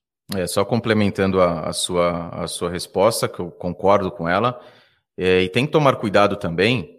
O, o, Rafael, logicamente, é um, é um profissional aí da, da, de TI, e, cara, muito cuidado. E aí é um, é, um, é um problema que, na minha visão, é o que acaba maculando muito a advocacia. Tô olhando para lá, a câmera tá aqui. Olhando muito para maculando a advocacia, cara. É, o tipo de conteúdo que é postado, que ele, ele, ele excede o conteúdo informativo. E ele passa para aquela questão de, porra, eu sou o melhor, né? Eu sou advogado que tenho isso, que tenho aquilo, que eu conquistei isso, que eu conquistei aquilo, e ele pretende com isso ganhar o cliente, entre aspas, mais uma vez, no grito, né, cara? Então, esse tipo de conteúdo, Porque o conteúdo ele tem que ser naquela linguagem, mais uma vez, conhecendo o seu público. Então, conteúdo que faça com que o seu público entenda e sempre dando a, a, a, o foco no problema-solução. Eu prezo muito por isso. Então, você mostra o problema e mostra a solução. Porque, como nós sabemos, nós temos ali a, a curva né, de consciência do cliente. Então, tem aquela pessoa que não sabe que tem o um problema. Tem aquele cliente que ele sabe que tem o um problema, mas ele desconhece a solução para aquele problema. Tem o cliente que sabe que tem o problema, sabe que o problema tem solução, mas não sabe quem pode ajudá-lo a resolver. E tem o cliente que sabe tudo isso, sabe que tem o problema, sabe que tem solução, sabe que alguém pode ajudá-lo, mas não sabe que é um advogado e que esse advogado melhor para resolver é você. Então é um trabalho que o advogado, quando bem feito, ele colhe bons frutos. Então, sempre mirando para isso. Ah, mas não precisa, meu amigo. Ó, fundo preto, né? Ou um cenário de boaça massa que nem tá o cenário do Filipão aí. Cara, tá ideal, sabe? Não precisa, porra, a galera fica metendo chroma key de escritório grande aí, entende? E é um problemaço, porque isso, a pessoa que recebe, que recepciona esse conteúdo, cara, é, é, é muitas vezes ela começa a enxergar o advogado de uma outra forma e aquilo, né? Em vez de atrair, acaba afastando então, assim, sou totalmente a favor, né? Porra, produzam conteúdo, sempre falo isso, preferencialmente conteúdos em vídeos, que impera-se cada vez mais, tá? Porra, tem dificuldade aí, melhor ainda se puder legendar, tá? As legendas cada vez mais avançadas, né? Nos conteúdos, legendando o seu vídeo. Mas o mais importante, coloque ali seu conteúdo, conteúdo informativo com pensamento estratégico, de atração de prospectos clientes. E também para os clientes que você tem, seus clientes ativos e os seus clientes inativos. Tem outra ponderação aqui do, do Rafael. Olha lá, trabalho como programador de sites e aplicativos. E essa questão de como falar com o cliente também é bem recorrente. Eu não posso falar sobre a ferramenta que eu vou usar para programar aquele sistema ou aquela ideia que o cliente trouxe. E o cliente não quer saber, ele só quer que a ideia dele seja implementada. Tem muito disso, né, Filipão? O cliente ele chega ali, cara, eu sempre falo assim: o cliente não quer saber, cara, onde que você, pelo menos 99,9%, onde você se formou, é, quais são os títulos que você tem. Bicho, ele tá ali ele quer que você resolva o problema dele, ponto final. Você passa muito por essas questões também? Então, já teve pessoa, é, situação, João, que eu passei do cliente ele, ele não concordar com a minha estratégia e tecnicamente eu também não concordar com o que o cliente queria que eu adotasse para o procedimento dele. É, a minha opinião ali foi que a gente buscasse a, a rescisão do contrato, porque o, não adianta também eu querer advogar e fechar um cliente a todo custo, né? E abandonar a forma como eu pratico a minha advocacia.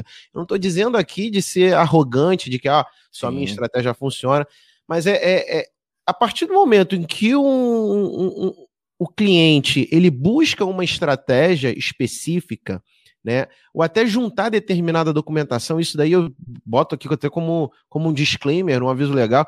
É, por exemplo, já teve cliente querendo juntar a documentação que eu, te, eu pedi para ele, ó, então você vai assinar isso aqui, porque eu não concordo com esse tipo de documentação, pode te prejudicar, mas assim, se você quer juntar, assina aqui que eu orientei a você a não, não juntar, juntar a documentação. Exatamente.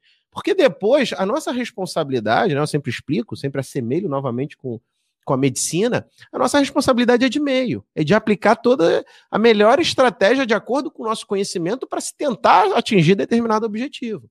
Né? E assim, eu não vejo problema nenhum, não vejo que é motivo de briga. Se eu simplesmente tenho uma abordagem diferente da qual o cliente imagina ou quer, né, eu só acho também que não adianta para mim querer fechar com esse cliente a todo custo. A gente tem que saber que certos clientes também são incompatíveis com a nossa atuação. Sim. Assim como não adianta eu, eu atuar para um cliente que vai a todo tempo questionar a minha forma de atuação.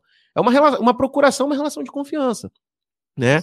Então, eu não tenho problema nenhum. Se tiver algum, alguma coisa, eu busco lá a rescisão do contrato, não fico chateado com isso. Acho que o cliente ele tem que sentir a vontade né, de, de, de, de ter um profissional que adote o que para ele faz sentido.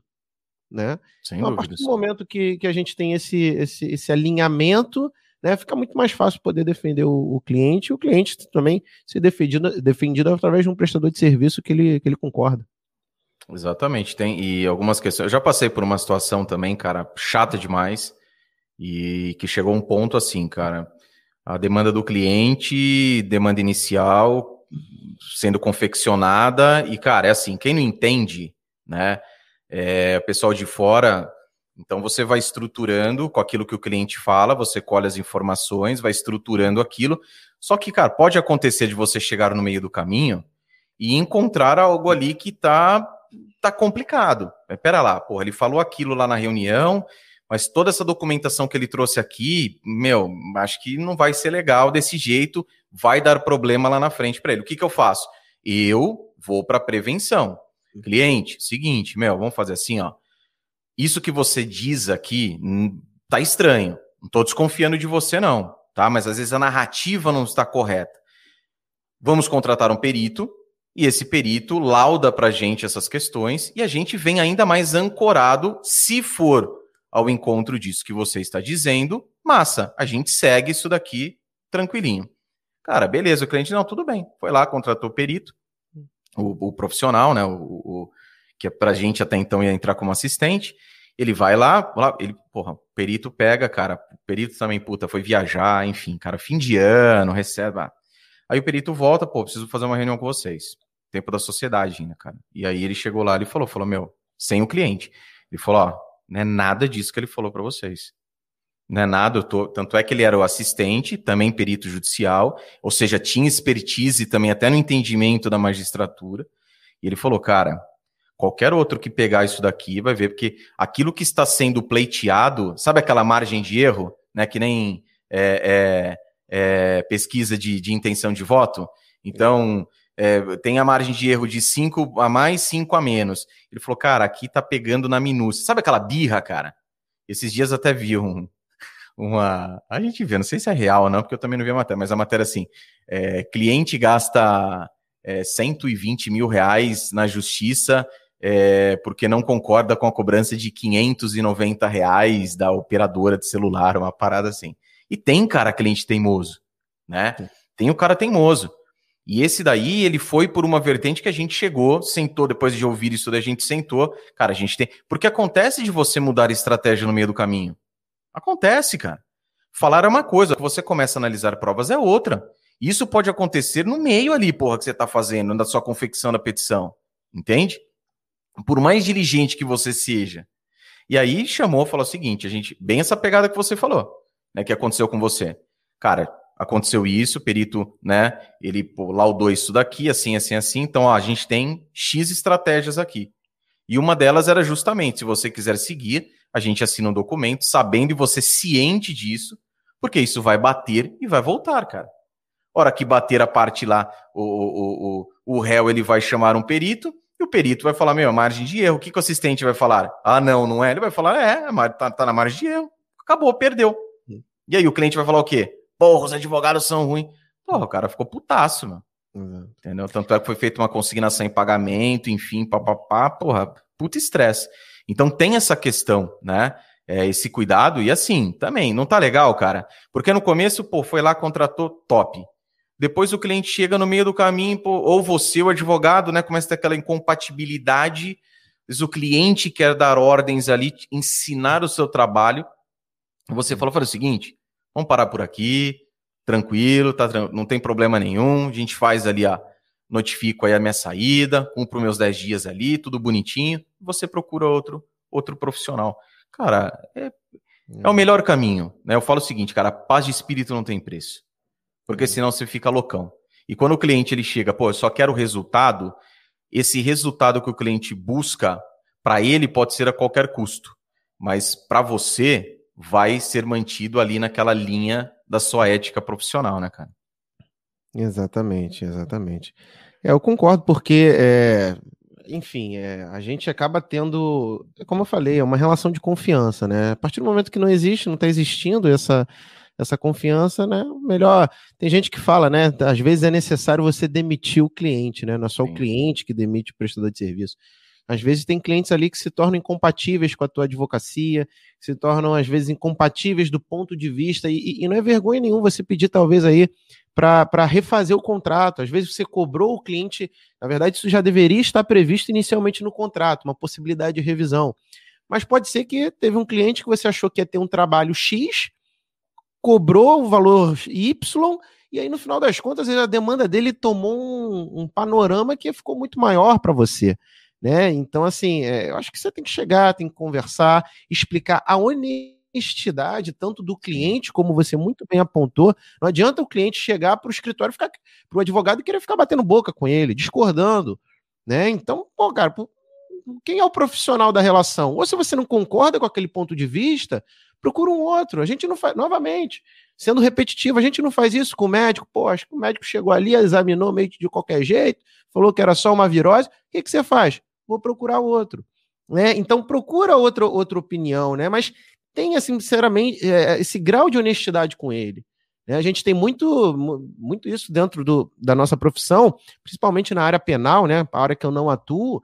Mas não adianta o, o cara chegar lá, contar um monte de baboseira, um monte de mentira para o advogado, e chegar lá na hora o advogado constitui toda aquela estratégia com aquilo que ele tem de informação, e no final as coisas, ó, já teve processo que eu perdi, não vou nem dizer eu perdi, que deu improcedente, porque o cliente faltou com informação. Sim. Porque o cliente alterou a realidade dos fatos. Né? Então, por isso que, assim, até fica aí dica pro pessoal, a gente sempre pede uma narrativa por escrito, né? Para ficar registrada ali a historinha que o cliente está contando, né? A versão dos fatos que o cliente, ou então mandar a petição inicial.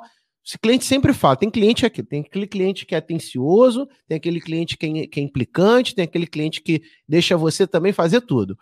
Tem cliente que você manda, ele fala assim: não, tudo bem, pode ir, eu não entendo nada disso. Mas eu sempre reitero com ele: eu sei que a parte técnica, a parte da fundamentação jurídica, você pode não entender mas pelo menos olha aquela parte que está da memória cronológica dos fatos, vê se a narrativa é isso mesmo, lê com atenção. Às vezes a gente tem que ser babado do cliente nesse sentido, né? Tem que falar para ele, pô, olha isso aqui com se atenção. resguardar, vê... né? Exatamente. Porque às vezes, é, olha, para você ter noção, já teve um erro material do escritório que a, a, assinatura, né, salvo engano, acho que foi a assinatura do cliente na procuração acabou indo com uma vez, aconteceu uma vez só, mas acabou indo com o nome de outro. O cliente era tão desatento que ele assinou no nome do outro. Então, assim, para você ver como a gente tem que ficar, ali, óbvio que a gente tem que ser atento com o nosso serviço e principalmente atento também com o que o cliente passa para gente em termos de informação. Como você muito bem apontou. Às vezes a documentação é completamente contrária à realidade dos fatos. E aí o que, que a pessoa fala? Ela se sente.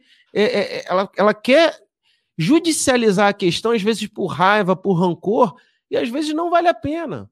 Né? Às vezes já teve cliente que me procurou, você falou de 500 reais de um problema de uma conta de, de telefone. É, teve cliente que já me procurou por problema de dois reais de um SMS na época que foi mandado por equívoco. Eu falei, caramba, dá vontade de chegar, pô, toma um pacote aqui novo para você, ah, recarrega lá. Porque tem coisas que, que não compensam pra gente. Ou então não a gente compensa. vai chegar, pô, vou te ficar mil reais. Aí depende do cliente o que ele realmente quer. E tá aí também uma coisa que eu acho que a gente tem que entender, né, e ter um pouco de empatia também, é, é passar, a nossa obrigação é passar. Pô, cara, será que vale a pena mesmo para cobrar dois reais tu entrar com um processo que tu vai gastar mil? Bota a mão na consciência, vale, é isso que você quer? Mas também é respeitar, porque tem cliente que às vezes ele, ele, ele, ele quer ver fazer justiça também. Sim, sim, sim. Né? Tem. Não nesse caso do SMS, mas existem questões que o cliente também não se preocupa com, com coisa, ele só quer. Ele, ele já, já teve gente que falou, Felipe, eu preciso fazer alguma coisa. Eu preciso ver se tem justiça no país. Eu sei que a questão, a chance de êxito é pequena, eu sei que a questão, às vezes, os precedentes, mas cara, eu preciso fazer, eu não aguento não fazer alguma coisa. Ele vai consciente, né? Ele vai já é consciente. Cara, eu tive um cara, eu tive um cliente, já falei também algumas vezes. O cara é, é assim, cara, cliente, cliente birrento e com dinheiro é treta. E esse tinha treta com a irmã. Porra, Sim. a irmã tinha dinheiro de lá, ele tinha dinheiro daqui. Eles estavam brigando, cara. Mas sim, de gladiando mesmo. E chegar de. Já falei, cara, chegar de dar cheque em branco. Ó, não sei quanto vai custar, não quero nem saber. Eu quero isso, isso, isso. Cara, e, e a gente do lado de cá, né, ficava ali conversando com a. Porra, a gente não. o que, que a gente. Com a advogada da parte contrária. Uma advogada sensacional também, gente boa demais. E ela falava, puta, eu vou, eu converso com ela, mas não adianta. E a gente conversava, não, não adianta. E, meu, então, assim, é, é entender realmente, sempre, né, colocando. E só resolveu esse caso, cara, por um. pelo falecimento de uma das pessoas envolvidas. Olha que louco. E aí, isso bastou para falar, não, então, beleza, então, vamos parar e, e boa. Mas são situações que a gente vivencia, cara. Então, Sim. assim, são situações, situações que eu vejo que vai muito do perfil do advogado, daquilo que ele entende como ético, e visando muitas vezes a sua imagem como profissional, né? se resguardando, o que é muito importante, como você disse, essa questão do cliente, às vezes até, né, se a parte ficar à vontade, você também, mas avisar durante a reunião, começar, vou gravar aqui, tá? Ó, vou ligar o gravador aqui, tudo bem para você, tá tranquilo? grava ali a conversa, deixe isso ali registrado, tome os apontamentos necessários. Não, repito, não que isso não possa mudar no meio do caminho. Porque pode acontecer, cara. Não teve o caso aqui, a convidada disse, no meio da audiência, o cliente muda completamente aquilo que tinha falado para o advogado? Exato. Porra. É de você ficar maluco, cara. De você levantar e falar assim, ó, fica aí, tchau, tô indo embora, pica ali a procuração, falar, se vire, dane-se. Você fica louco, cara. Então é, são situações que, porra, tem que catar o cara que nem mãe e vó fazia, né, bicho? Pegava pelo, pelo pela, pela costeleta orelha. aqui, ó, pela, né, puxava o cabelinho aqui pela orelha, aqui atrás, não, que é, é, é zica.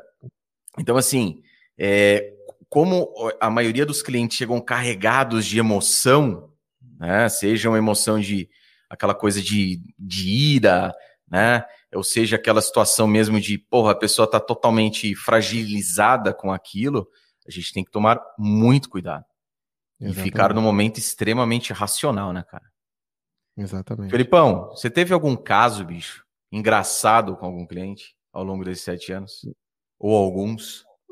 Olha, já, o que, o, os casos que, que a gente, sim, que eu posso lembrar agora que tenha sido mais. É, são situações em que o cliente se estava no processo de divórcio, no meio do caminho se reconciliou, aí depois divorciou de novo. Então, é, é o processo do cliente que às vezes queria se divorciar só porque a pessoa estava gastando, ó, oh, essa aqui está gastando muito, vou me divorciar logo, que lá na frente ela vai, ela vai tomar. Então, só que Pô, você quer se divorciar? Não, não, só quero separar as coisas, mas eu vou continuar com ela. A gente vai casar de novo com separação total da, da próxima vez. Tem alguns casos assim, algumas medidas que as pessoas buscam, né? A tutela jurisdicional, que às vezes é, é, é parece meio louco, né? Mas às vezes, de certa forma, faz um pouco de sentido, não sei. O cliente ele procura advogado e fala: ó, o seguinte, está acontecendo assim, se, se vira aí, arruma um jeito, dá um uhum. jeito que eu não aguento mais, cara. Esse negócio de família aí. Eu falo, cara, é, direito. Eu, eu atuei pouco tempo com criminal e atuei mais tempo com direito das famílias, cara. E assim, direito das famílias, principalmente quando tem criança envolvida, né? É bem, é bem pesado, né, cara? É barra. O negócio é, é, é bruto mesmo. E, mas situações assim, cara, de magistrado chegar na hora, hora que vai apresentar a relação no divórcio lá, cal calcular a pensão da criança. Nossa, ó, juro por Deus, cara. Eu nunca vi. Falei assim, não, não é possível que uma criança faça tudo isso. Porra, fazia piano, fazia balé, fazia judô, fazia hipismo, fazia bababá. Falei, não, não é possível. quantas horas tem, né? Quantas horas tem o dia dessa criança? Nem eu consigo fazer tanta coisa assim. Igual do banco, 30 horas. 30 horas. E aí teve uma, uma situação do McDonald's. A mãe colocou McDonald's três vezes por semana. Ah, magistrada falou assim: você leva seu filho três vezes por semana comer no McDonald's? Deu uma espina afrada, meu amigo. O advogado, acho que o advogado deve ter. Pela cara do advogado, ele deve ter falado: Meu, vai dar zica isso. Mas quer pedir, né? Vamos pedir. Vamos pedir. Puta vida, magistrada deu uma. Porra. É uma coisa que eu sempre faço, né? Principalmente dentro do direito de família, eu sempre tento trazer um pouco de razão para os clientes, né? Essa emoção Sim. é muito complicada. Então, se, é, é, porque acredito que tenha, não que eu conheça, mas acredito que tenha advogado também que nesse meio do caminho gosta de botar uma linhazinha na fogueira. Isso, faz isso com ela mesmo. Faz isso ah, tem. Então, tem que tomar cuidado. Eu acho, eu prezo por apaziguar a situação, né? Uma situação bem delicada, principalmente quando envolve criança.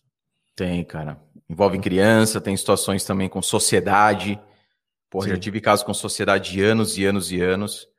E assim, meu, o, o, porque tem, logicamente, tem casos que nem família, por uma traição, né? Sociedade, pô, teve ali um desvio de recursos, é uma coisa que acaba ficando um tanto quanto insustentável, logicamente, dependendo aí, caso a caso.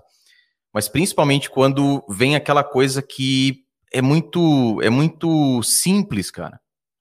E aí você tem que ter a compreensão do tipo, mas será que é só. Olha que louco, cara né, o advogado. Mas será que é só isso mesmo? Será que não tem algo maior por trás disso? Porque não é possível que a pessoa queira somente, queira o divórcio, por exemplo, somente por isso. Queira o fim de uma sociedade de anos, cara, de décadas, somente por essa questão. Então, até nessas, nesses pontos, a gente tem que esmiuçar, né? Você tem que ir devagarinho, por quê? Porque às vezes o cliente, ele, né, ele, ele tá redio, é uma situação delicada, só que, meu, quando você vai ali na boa, conversando, a confiança do cliente, e aí ele vai ficando mais à vontade. Não, doutor, sabe o que é? é isso daí foi a gota d'água, porque já vem acontecendo assim, cara, situações de tipo, é, o cara tá dentro de empresa, desviando o recurso, e o sócio percebe que o outro sócio faz isso, e ele simplesmente ele fala, cara, eu quero. Ele chega para o sócio dele e fala, eu quero o fim da sociedade. Ah, não, não, porque eu não quero mais. E o cara não expõe, velho. Olha que doido.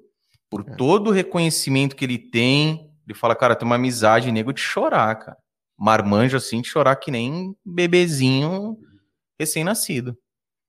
Ele falou, cara, desde pequeno a gente cresceu junto, monta negócio.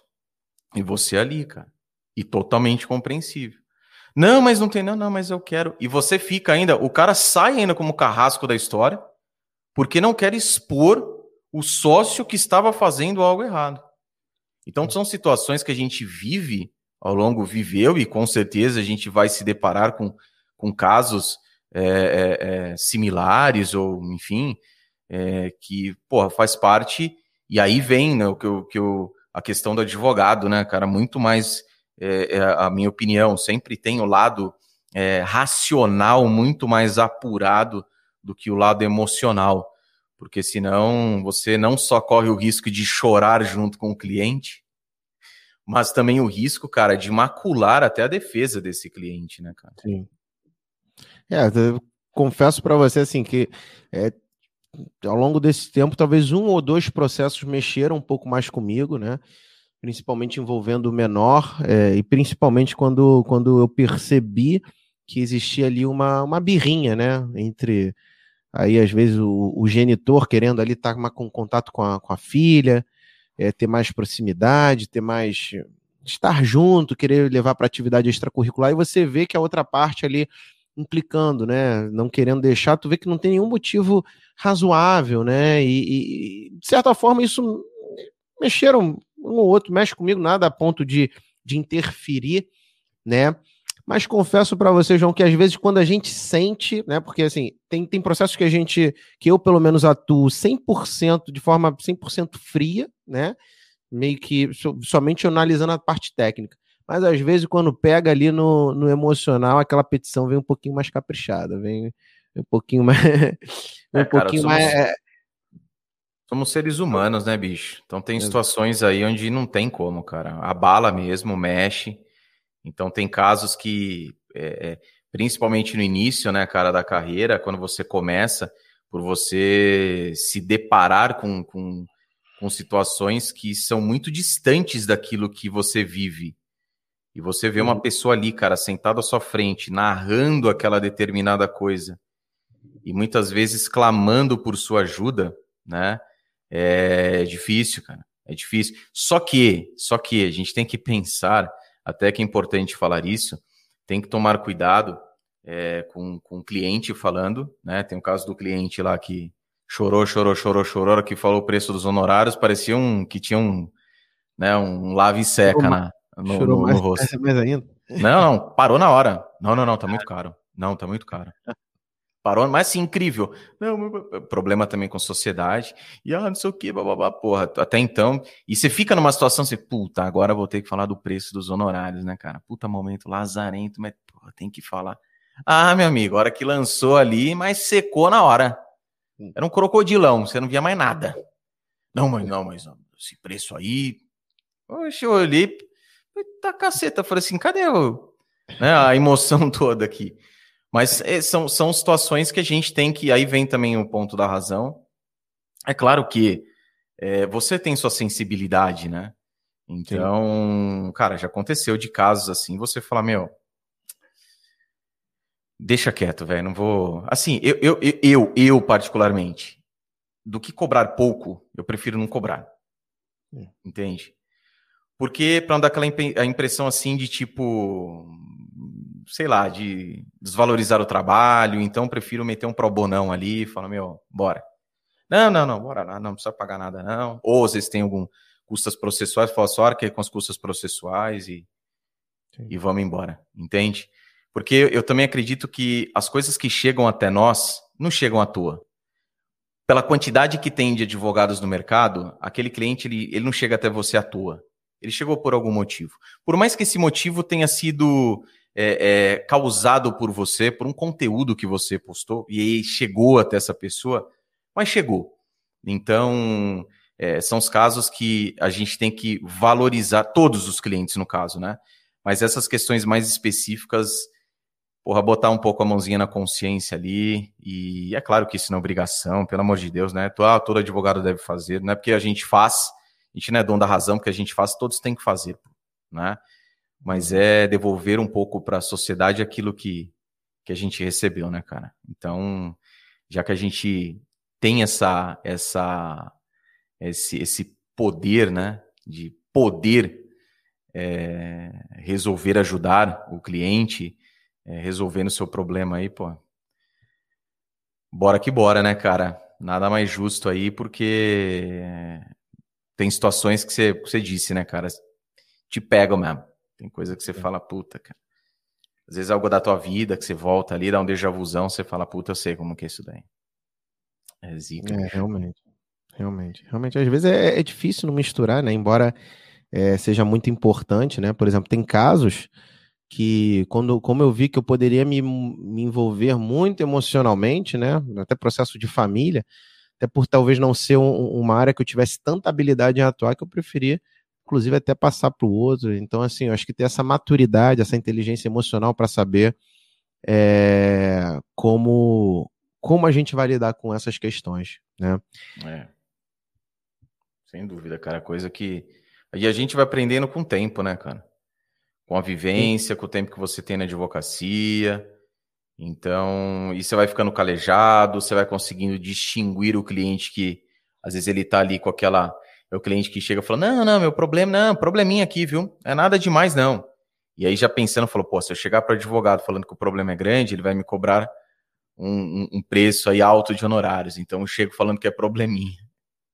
Já teve, cara. Não, mas é só isso daqui, mas é só meu. Mas você sabe o que precisa para resolver só isso daí? Você sabe o que tem que ser feito para resolver só esse probleminha seu aí? Pô, a empresa do cara para fechar, bicho. Demitir uma cacetada de funcionário. E é só um probleminha. Né? Então, é saber onde martelar, né? Puta, cara. É zica, o tempo cara. que levou para a pessoa estudar para saber exatamente onde deveria martelar. Exatamente. Então, cara, ele não tem essa visão, né, cara? Ele não tem essa visão. Felipão, mais alguma alguma coisa que você quer compartilhar com o pessoal aí, cara? Fica à vontade. Gostaria, João, gostaria. Eu fiz aqui três anotações ao longo dos assuntos que a gente estava falando, né? A parte de criar necessidade no cliente, né?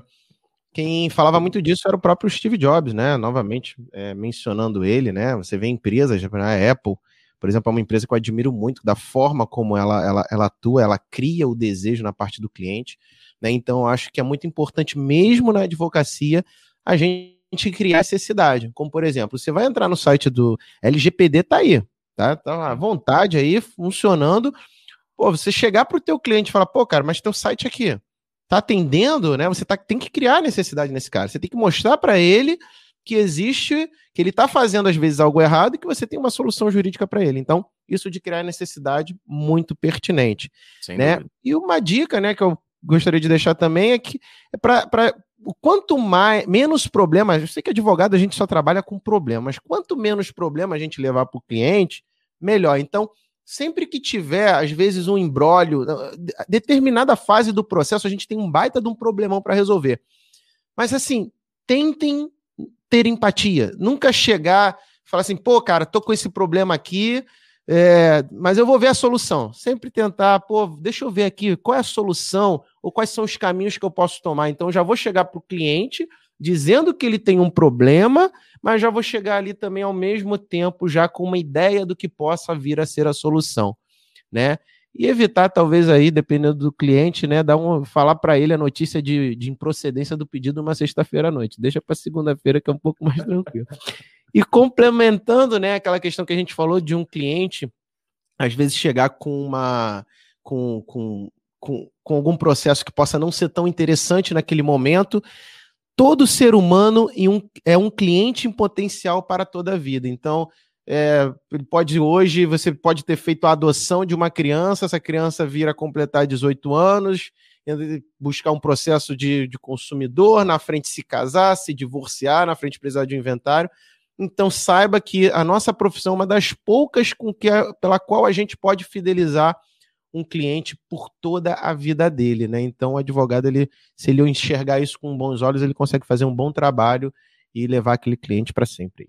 Exatamente. É o que a gente tinha, né? O, o médico da família, o advogado da família. Exatamente. Então, é algo que, é, é, pô, é sensacional essa, esse, esse apontamento, bem como os outros, mas que vai ao encontro do que eu falo muito e colocando isso na, na enraizando na cabeça dos advogados, que a gente tem aí, cara, 50 anos de atuação na advocacia, né? Então, falando de advogado de 30 anos, cara, ele vai até os 80 anos aí e a tendência é aumentar cada vez mais. Então, você sim, né, como o Felipe disse, você consegue, cara, fidelizar, e não só o cliente, né, mas a rede de contatos desse cliente. Então, é, é, sempre essa, você falou da Apple, né, a experiência da Apple com, com o, o, os produtos, desde a abertura de seus produtos, como você abre uma embalagem, né, do, do da, da, experiência que é causada desde o início, é, é algo que a gente tem que sempre é, olhar para, para, para os nossos clientes, cara, como a, a pessoa mais importante. Não é ficar lambendo o cliente, não, fazer tudo o que o cliente quiser, sabe? Não, não, não são essas questões. Mas é o que o advogado realmente precisa. Então, prestar um bom atendimento. Eu digo que não é porque você perdeu um cliente, não ganhou aquela ação para ele que ele vai te deixar, né? É, e não porque você venceu uma demanda para ele que ele vai continuar com você. Existem muitas coisas por trás disso. Então, esse atendimento de qualidade, sempre primando pela qualidade, é importante e para que você perpetue né, fidelize esse cliente, que sempre que ele necessitar, ele vai te consultar, independentemente das questões, porque para ele você é o advogado, e é outra vantagem que nós temos, né, ao, ao, contrário, mais uma vez, aqui dos nossos médicos, que as pessoas, ah, eu vou ao ortopedista, eu vou ao pediatra, eu vou ao cardiologista, eu vou ao advogado, ponto final. Não é eu vou ao trabalhista, eu vou ao tributarista, eu vou ao advogado, não. É advogado, né? Para a maioria das pessoas. E é uma vantagem muito boa. Então, essa confiança, né? As pessoas confiarem em você, por, o advogado ali da família durante é, anos e anos, e pode começar isso agora. Então, totalmente de acordo com todos os apontamentos. Filipão, Legal. Filipão, muitíssimo obrigado pela sua participação. Massa demais. Galera, aqui abaixo na descrição, coloquei o perfil, tá? Do Felipe lá no Instagram. Sigam e ativem as notificações. Tem muita, muita, muita coisa bacana lá, tem muito conteúdo legal e conteúdo, ó, bimba, selim de qualidade. Pode confiar, que é a realidade da advocacia. Obrigadaço, viu, Felipão? Obrigado, obrigado, João, pela oportunidade. O bate-papo foi excelente. Massa. Galera, muitíssimo obrigado a todos pela participação. Forte abraço e até o nosso próximo episódio. Tchau, tchau.